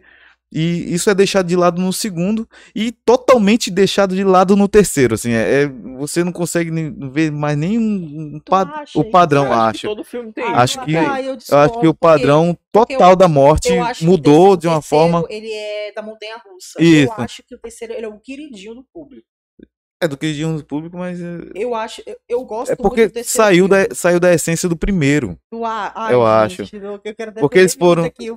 Porque eles foram, é, porque eles foram numa fase muito investigativa e, e não era isso que, que propôs o primeiro, Uhum. entendeu? O primeiro propôs o seguinte: um personagem vai conseguir é, vamos supor, ele vai conseguir ver o plano, Ver o plano da morte. mas ele não vai conseguir deter o plano. Uhum. Entendeu? Ele viu o Entendi. plano, mas deu merda de qualquer forma. E ele tava lá no momento errado, na ho- na hora errada. Entendeu? Tanto é que no terceiro, eu falando até pra, pra minha mulher, cara, cadê os policiais dessa cidade? No terceiro. E a menina tava lá, no O mesmo. esqueceu. É, esqueceu Hum, o- o- eu- os eu- policiais. Eu tenho uma outra, uma outra versão sobre isso. Diga. Porque quando a gente vai trabalhar de sequência, a gente tem que, a gente tem que colocar isso na nossa cabeça. Bom, ah, o filme deu muito certo. Os personagens deram muito certo. Né? Todo o plano sequência deu certo. O que, que a gente pode planejar para o segundo, né? Em que a gente possa repetir a fórmula, no entanto, mudar, não só mudar personagens, tanto que no primeiro filme, tu citou Premonição, tem os detetives investigativos. Sim, que eles ficam É. na cola do personagem Exatamente, principal. fica na cola do personagem do Alex, principal. Exatamente. Porque eles acham que foi ele que foi fez. Ele o provoca- provocador. Porque foi ato, ato sobrenatural que aconteceu Isso, e ele não consegue filme- explicar. No segundo filme a gente tem uma versão. A gente coloca o, a autoridade próxima à premonição. Ou seja, tem a, a Kimberly, que é a personagem do segundo filme, que é tem a visão, Uhum. né? E ali, quem é o, o que tá ali junto com ela é um policial. Ou seja, você já coloca, já aproxima. O, o roteirista, né? E sabendo que a gente, principalmente você, trabalha com isso, com o roteirista. A gente pensa, pô, a gente tem o primeiro, que tem essa- esse lado da investigação.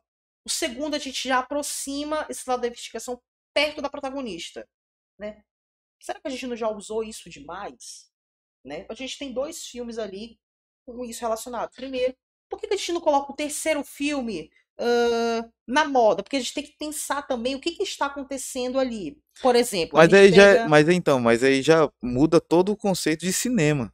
Porque a sequência, ela vai querer visar o lucro, Uhum. entendeu? É isso que eu tô te falando. A gente tem que ver Tem- que tem tá sequências-. Tem sequências que vão visar a história, Uhum. entendeu? Em si, e tem sequências que vão visar o lucro. Por exemplo, um exemplo muito assim pesado. Pesado digo em relação à a, a, a história, né? O Os Incríveis, já pulo pra animação. Teve o 1 há 20 anos atrás e o 2 foi feito e, e é, e é como se tivesse passado um dia, vamos supor. É, passou um dia Exatamente. a sequência, mas foi feito há tantos anos, né? Tantos anos depois. Por quê? Na, a história, se você já assistiu o 2, Dois. ela combina de uma forma inacreditável com o primeiro, né? Você consegue ficar mais empolgado ainda com a história. Só que ela entendeu? também ela foi muito criticada. Também foi, claro Só que aí, foi. tipo, vamos pegar dois conceitos agora. Tu pegou dois. eu- é, eu não gosto muito de misturar nichos, mas vamos misturar um pouco. Ah, A gente pegou um filme de terror, sim, Premonição. A gente pegou Os Incríveis. Animação. Uma animação da Disney, que é totalmente cultuada. né? sim. Incríveis, Os Incríveis 2, ele é uma. Nossa, ele é maravilhoso, o 2. O primeiro, sinto muito, ele é magnífico, né?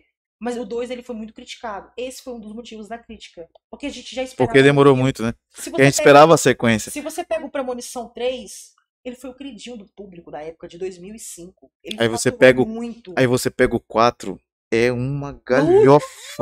É uma quatro- galhofa. o- Por o quê? 4, o 4, tipo, ele é o auge. Ele, ele tá no início do 3D.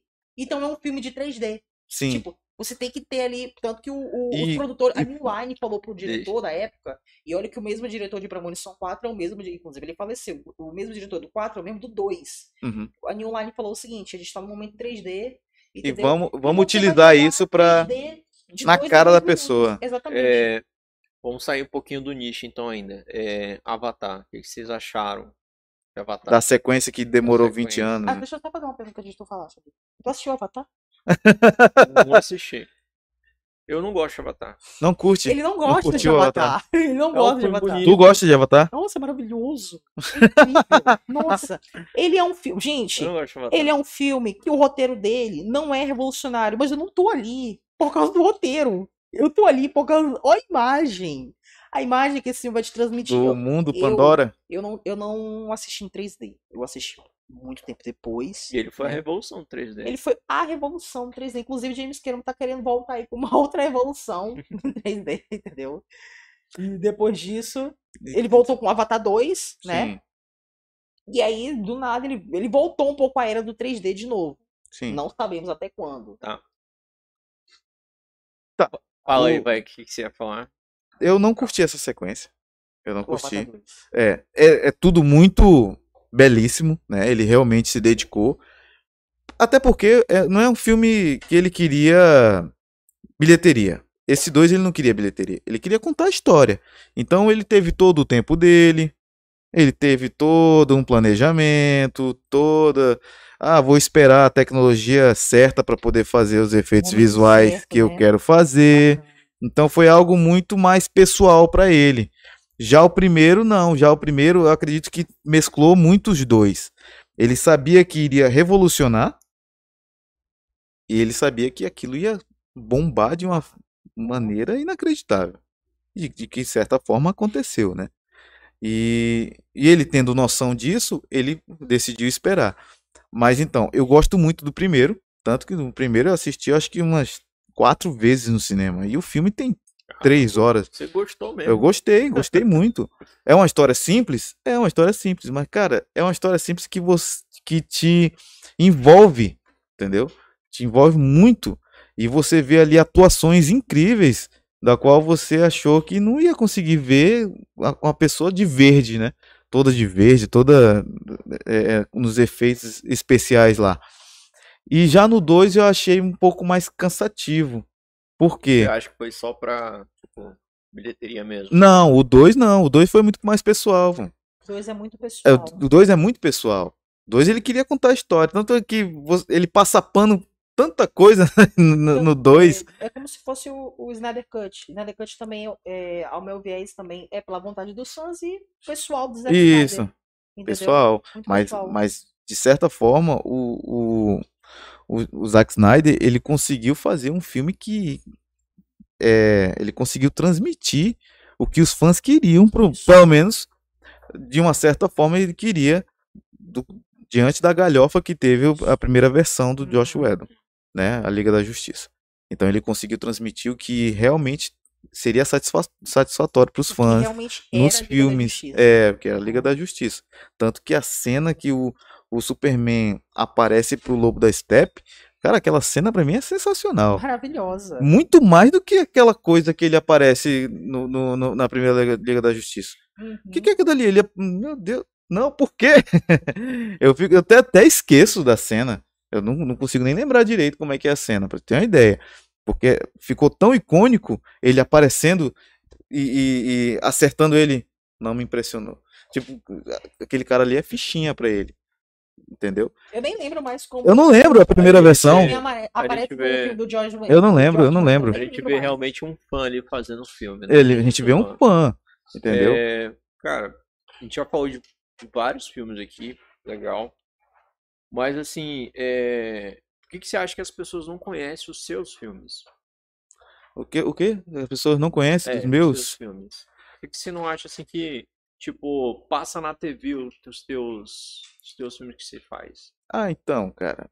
Eu acho que ainda é divulgação mesmo, né? Divulgação. Eu sou eu, eu não tenho, eu sou muito reservado, vamos dizer assim. Reservado, né? Você é só assim na, na produção dele? Tipo, você grava, lógico, com todo mundo, Uhum. mas o, o pós, pós-produção, você é sozinho?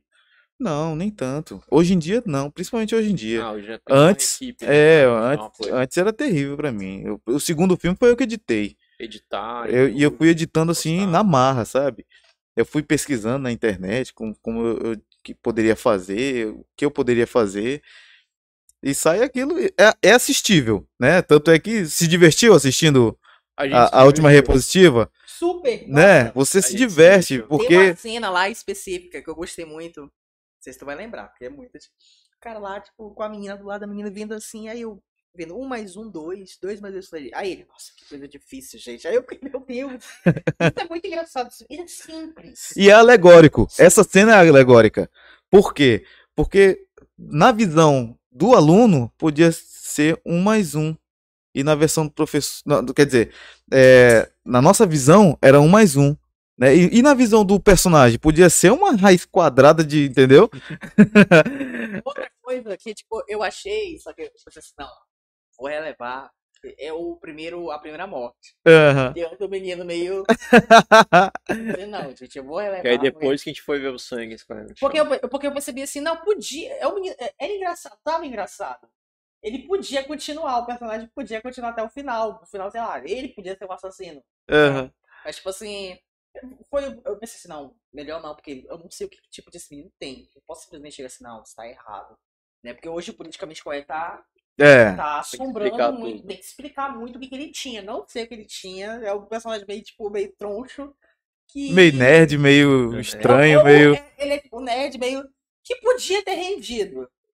A gente sempre torce. Por exemplo, no, no filme do. Do Esquadrão Suicida, a gente tava torcendo pra Doninha. E foi o primeiro que morreu. Eu falei assim, são esse tipo de personagem Tá. que tem que continuar, gente. E eu, tipo, a gente sempre se apega sim ou não, ou acha interessante aquele determinado personagem. Aham. Então, É. são humores singelos. Sim, Sim. E, é exatamente isso que eu queria estar tá, falando. Por que, que as pessoas não conhecem, e, mas assim, é muito bom, é engraçado.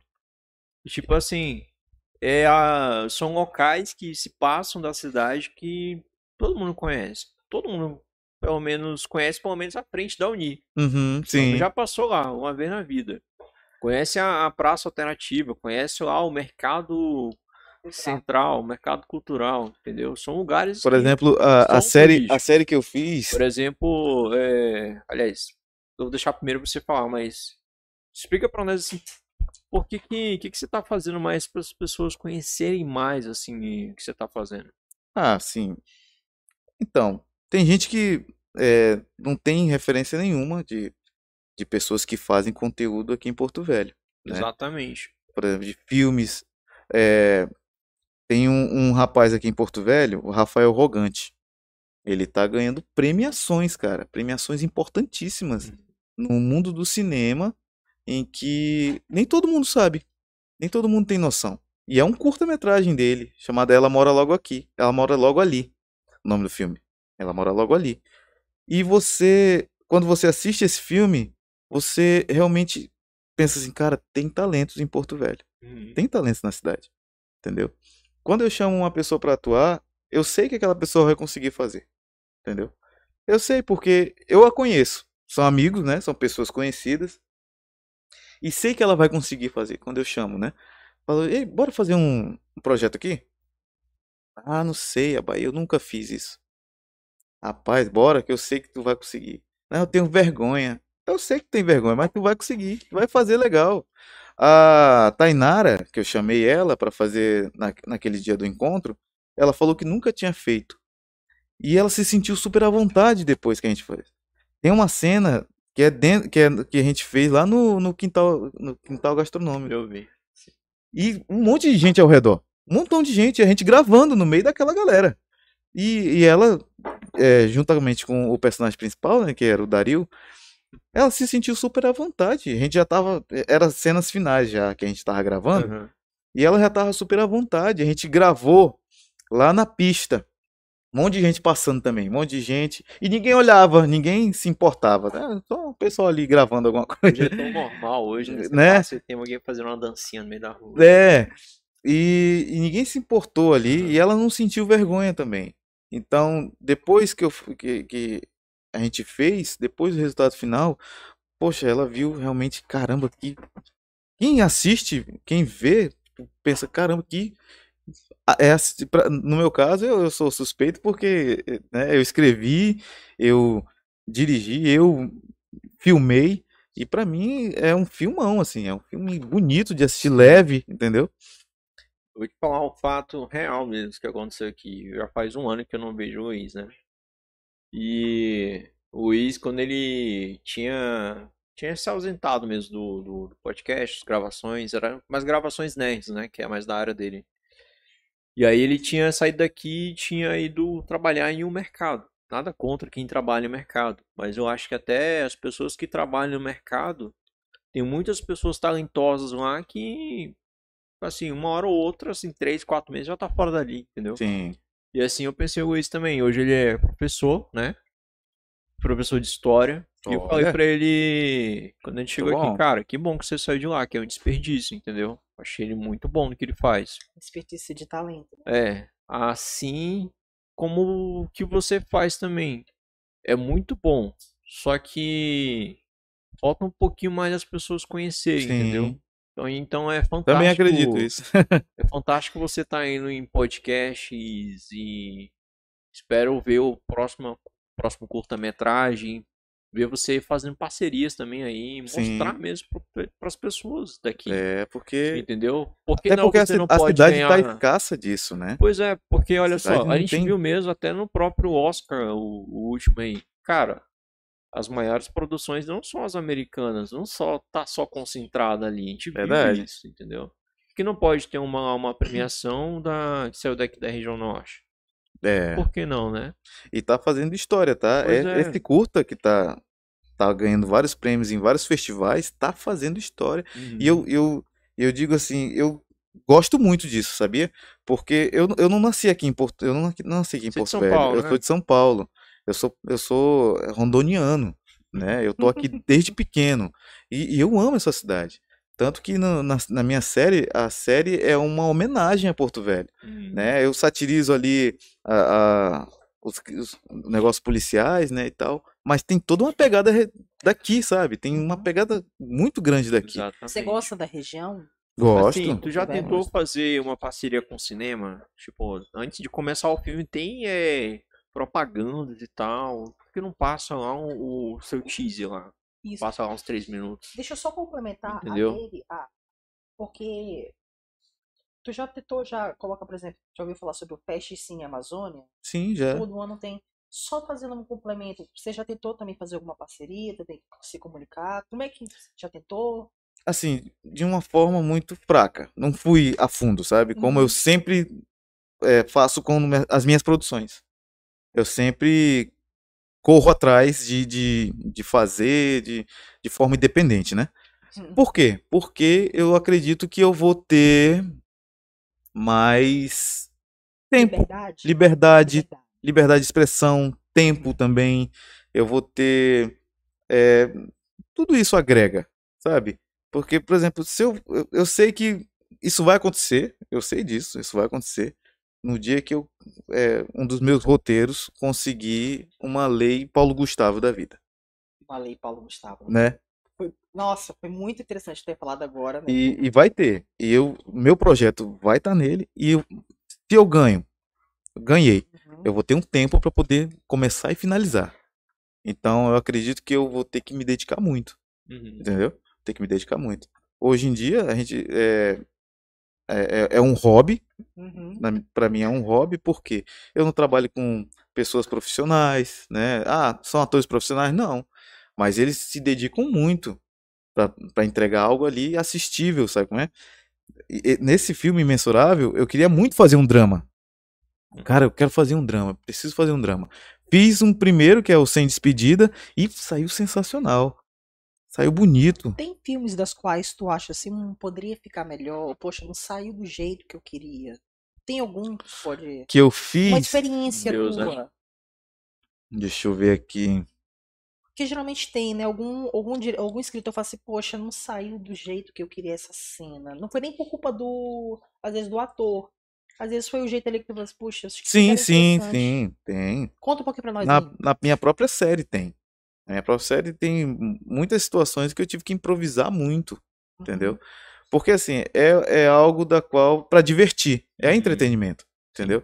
Mas eu queria quando eu, chamei meus amigos, aí não deu de ir, aí eu tive que chamar outra pessoa, aí eu a gente fazendo, eu, cara, isso ah, mas tá bom, né? Pelo menos Vai, vai pelo menos tá feito, pelo menos tá feito. Aí não ia coincidir com o tempo Uhum. da outra pessoa para outro dia, entendeu? E foi muito assim que eu fiz. Tanto que tem certas é, é, tem certas coisas que foram gravadas que eu, poxa vida, poderia ter sido melhor. Poderia ter sido melhor, né? Poderia ter, né? Mas infelizmente, não, às vezes, menos às fez, vezes né? fica, Pelo menos fica, entregou. hã? Pelo menos entregou ali, Sim, né? pelo menos Fez. entreguei. Mas assim, é, tá no currículo, entendeu? Vamos Uhum. dizer. Ah, tá lá, tá lá no currículo, a pessoa vai assistir, ela vai dizer, ela vai falar, pô, essa pessoa aí podia ter, né? Tem, Podia ter atuado um Cara, pouquinho assim, melhor. eu... Desculpa, Luiz, assim, é que eu realmente quero tentar dar algum tipo de apoio pro, pro Abai, entendeu?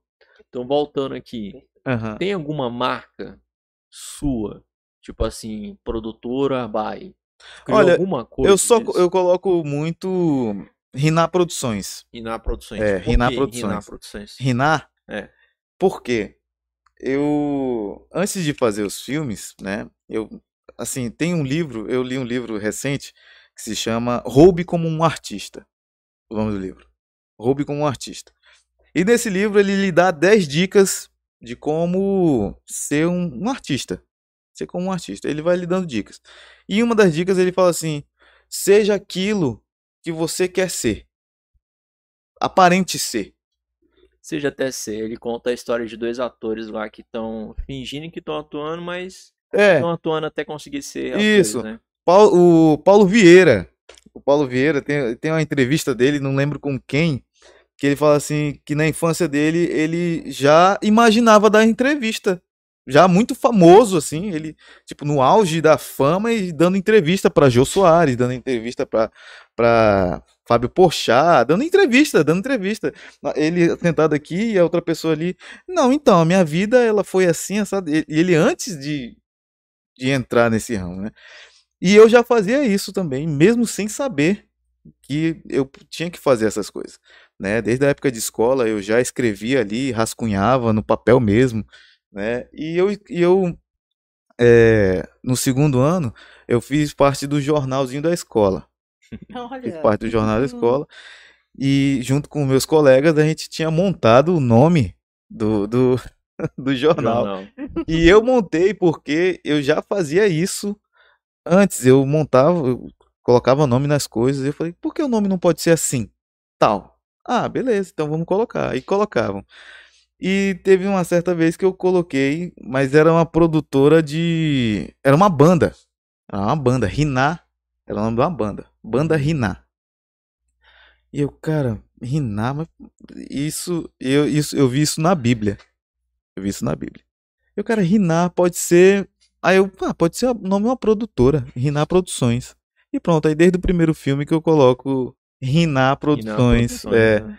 Riná Produções na- nos meus filmes. Mas e aí tu tem Instagram pra estar tá publicando os curtas também? Tem, tem. Além do meu pessoal, né? Eu criei um para as produções, mas eu quase não, não, não mexo nele. Mas eu vou começar a mexer, começar a divulgar.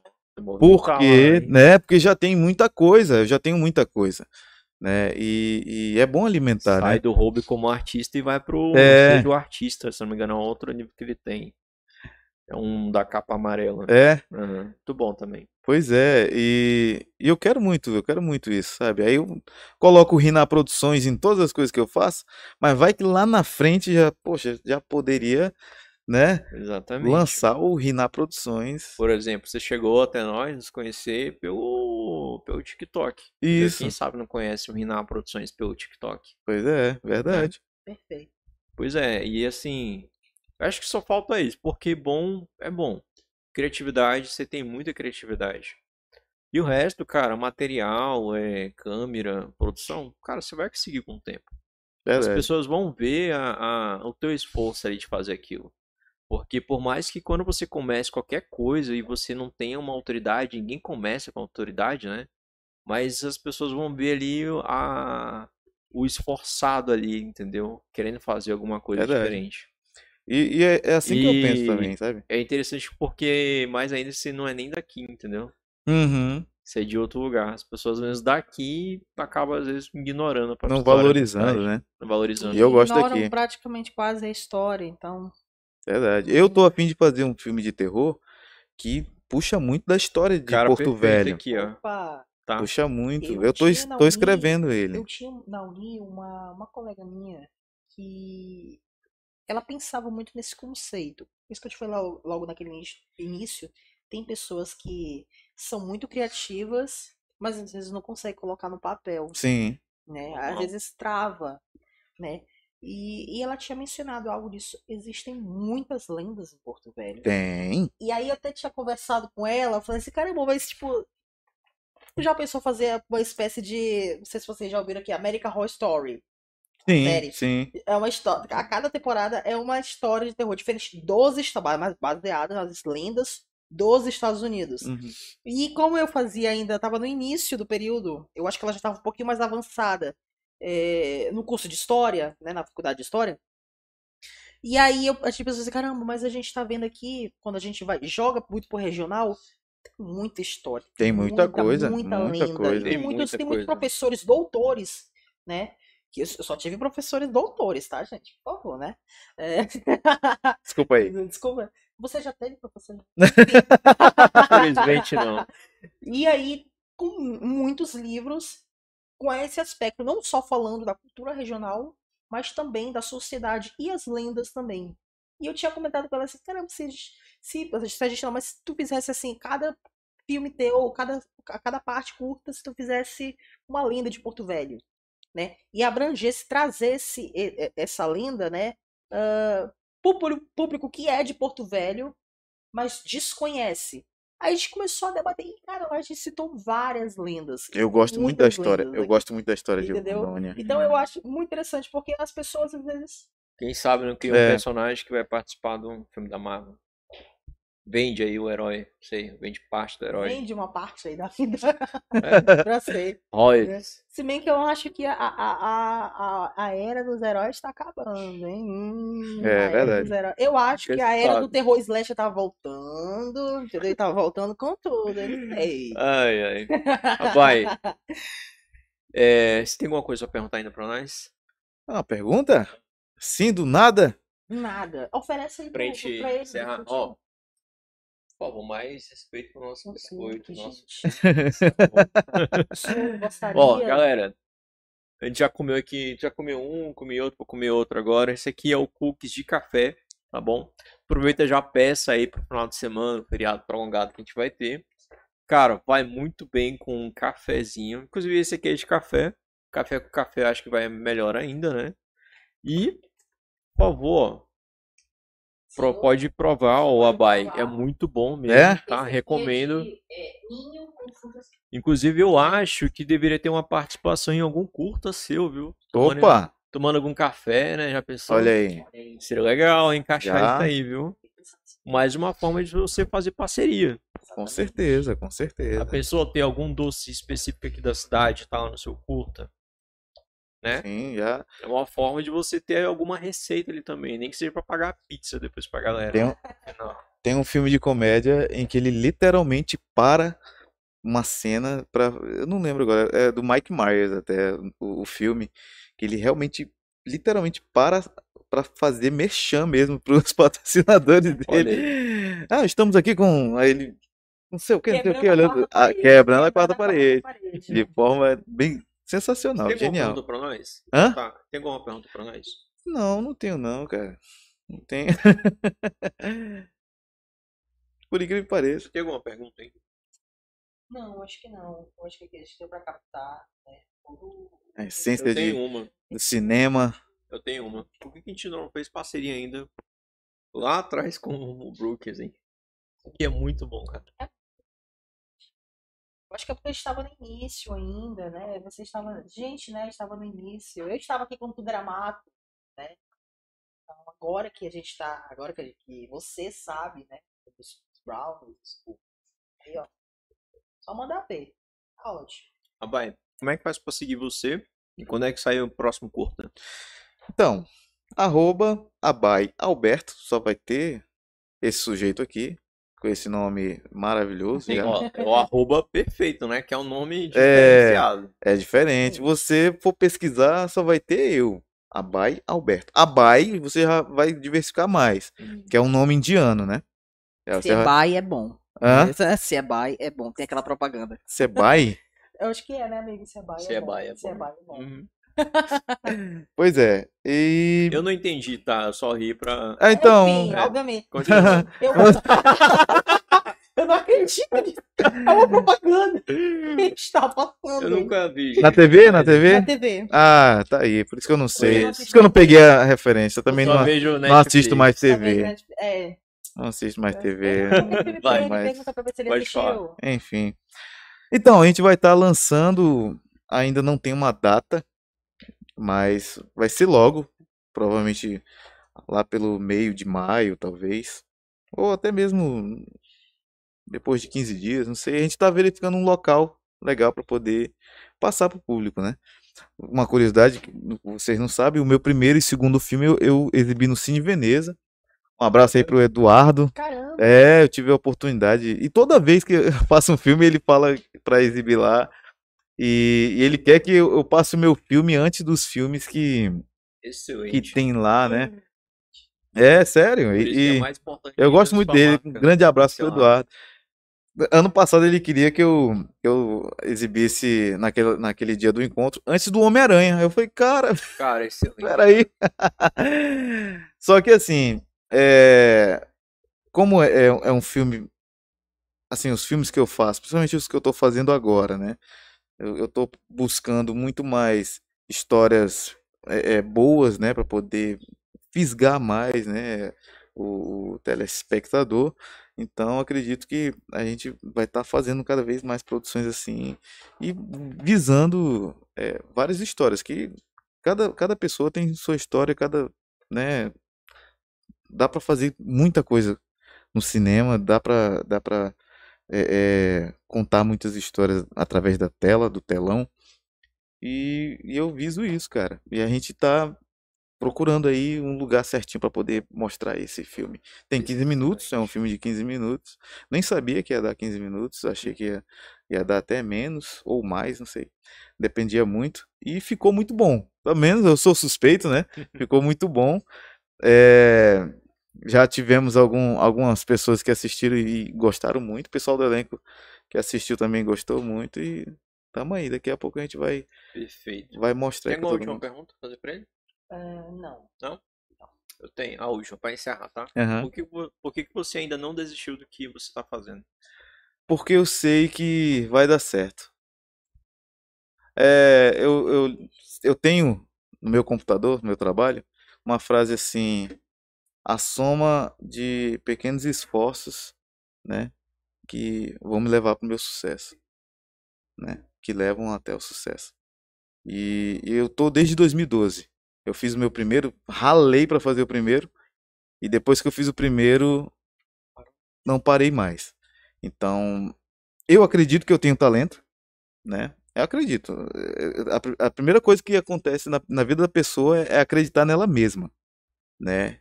E, e eu acredito que eu tenho talento, tanto para escrever e para produzir. Então, e eu acredito muito que eu posso trazer, por exemplo, o Oscar de melhor filme estrangeiro. Sendo que já teve muitos, muitos diretores aí que chegaram Então- muito perto e não conseguiram. Entendeu? Não acredite, você vai conseguir. Olha aí. Perfeito, É, pois é, aí. né? Então é isso, por isso que eu não desisti ainda. E eu, não, eu bola. dificilmente desisto, cara. Tá aí, tá aí meus amigos que, que, podem, que podem testemunhar. Eu, quando eu coloco um projeto na cabeça. Rapaz, mas tu ainda tá com esse projeto aí, querendo fazer. Tô. Oxe, não é assim não. Eu tenho, que- insistir nele, Exatamente. entendeu? Mas é isso, a gente tem que sempre insistir nas coisas. Muito obrigado por ter vindo aqui no mesmo Eu que tá? agradeço, eu que agradeço. Espero Volte que, quando você quiser. espero que tenha sido um Quando papo legal sair aí. pra aí, mundo. manda pra nós. Um Opa, de claro, com ele aí, certeza. tá bom? Passar lá no nosso Insta, passar lá, na, divulgar nas redes sociais, fazer corte. Conta com a gente, tá bom? Opa, e toma aí, tá? Aparece por aqui mais vezes, tá bom? Venho sim, claro, Manda com certeza. sugestão lá, vem aqui, lançou o próximo curta, vem aqui falar desse curta, entendeu? É, tá fazendo gravação, quer que a gente vá lá com você, a gente vai lá com você, a gente tem Opa. capacidade de ir lá, tá bom? Beleza. Fica tranquilo. Muito obrigado mesmo por ter vindo aqui, tá? Eu que Muito agradeço. obrigado. Espero que tenha gostado da experiência. né? Oxe, eu Espero gostei muito, legal. gostei. Gostou? Gostou? Com Sentiu em certeza. casa? Senti bem, senti sim, claro, com certeza. Então, tô realizado. então. Essa é a minha realização. E aí, gostou? Matou Posso saudade? agradecer? Posso agradecer? Claro, pode. Quero agradecer ao, à equipe Mentors, tá? Olha É, aí. porque eu, eu estava aqui. Tá muito melhor sem você. né? Eu estava aqui quando tudo era mato, tá? Eu estava aqui quando tudo era mato. Mas, assim. Isso é porque você ainda não viu o estúdio ainda. Eu. Ai, nossa. Me convida depois, a joga um tema. Mas assim, eu tô muito feliz pela evolução. Pela evolução da equipe Mentors, sabe? É, a gente tá falando sobre. Só pra dar uma finalizada bacana, a gente tá falando sobre sonhos. Uhum. É. O Lucas teve esse sonho dele Olha aí. de, de fazer um podcast. de a gente iniciou. Eu, era- eu estava muito nervoso, né? Ainda assim, até hoje, a gente vai fazer alguma coisinha assim, né? Eu ainda fico um pouco nervoso. Hoje aqui eu, eu sou bem mais tranquilo e eu levei isso aqui também para minha profissão. Minha profissão também é pública, a área de professor. Você entra numa sala, você tem que Os olhares vão todo pra você você. tem que ter rédea curta. E isso aqui também me ensinou. Porque queira que não queira, a gente está diante de câmeras, a gente está diante do público. Sim. Então, quando a gente vai para outros lugares, a gente tem viés diferente, mas a gente tem a concepção de, putz, eu senti já isso aqui. E dentro de sala eu senti que eu tava aqui também, que eu também tava precisando, sabe, tirar essa vergonha de mim. Né? Uma toda a preparação. Pelo sonho do Lucas Uhum. né? E hoje aqui tá perfeitamente a equipe Mentors, né? Olha, tudo evoluído aqui, toda, sabe, a gente tem pessoas conhecidas, tem pessoas novas. E eu quero agradecer ao senhor, meu querido, entendeu? Por me chamar, por eu- estar aqui hoje, né? E por eu ter participado quando tudo isso aqui era mata. Eu tô querendo só, é, só ressaltar isso, entendeu? Porque eu estava aqui, quando tudo. Não tinha esse copo aqui, por exemplo. Não, tipo...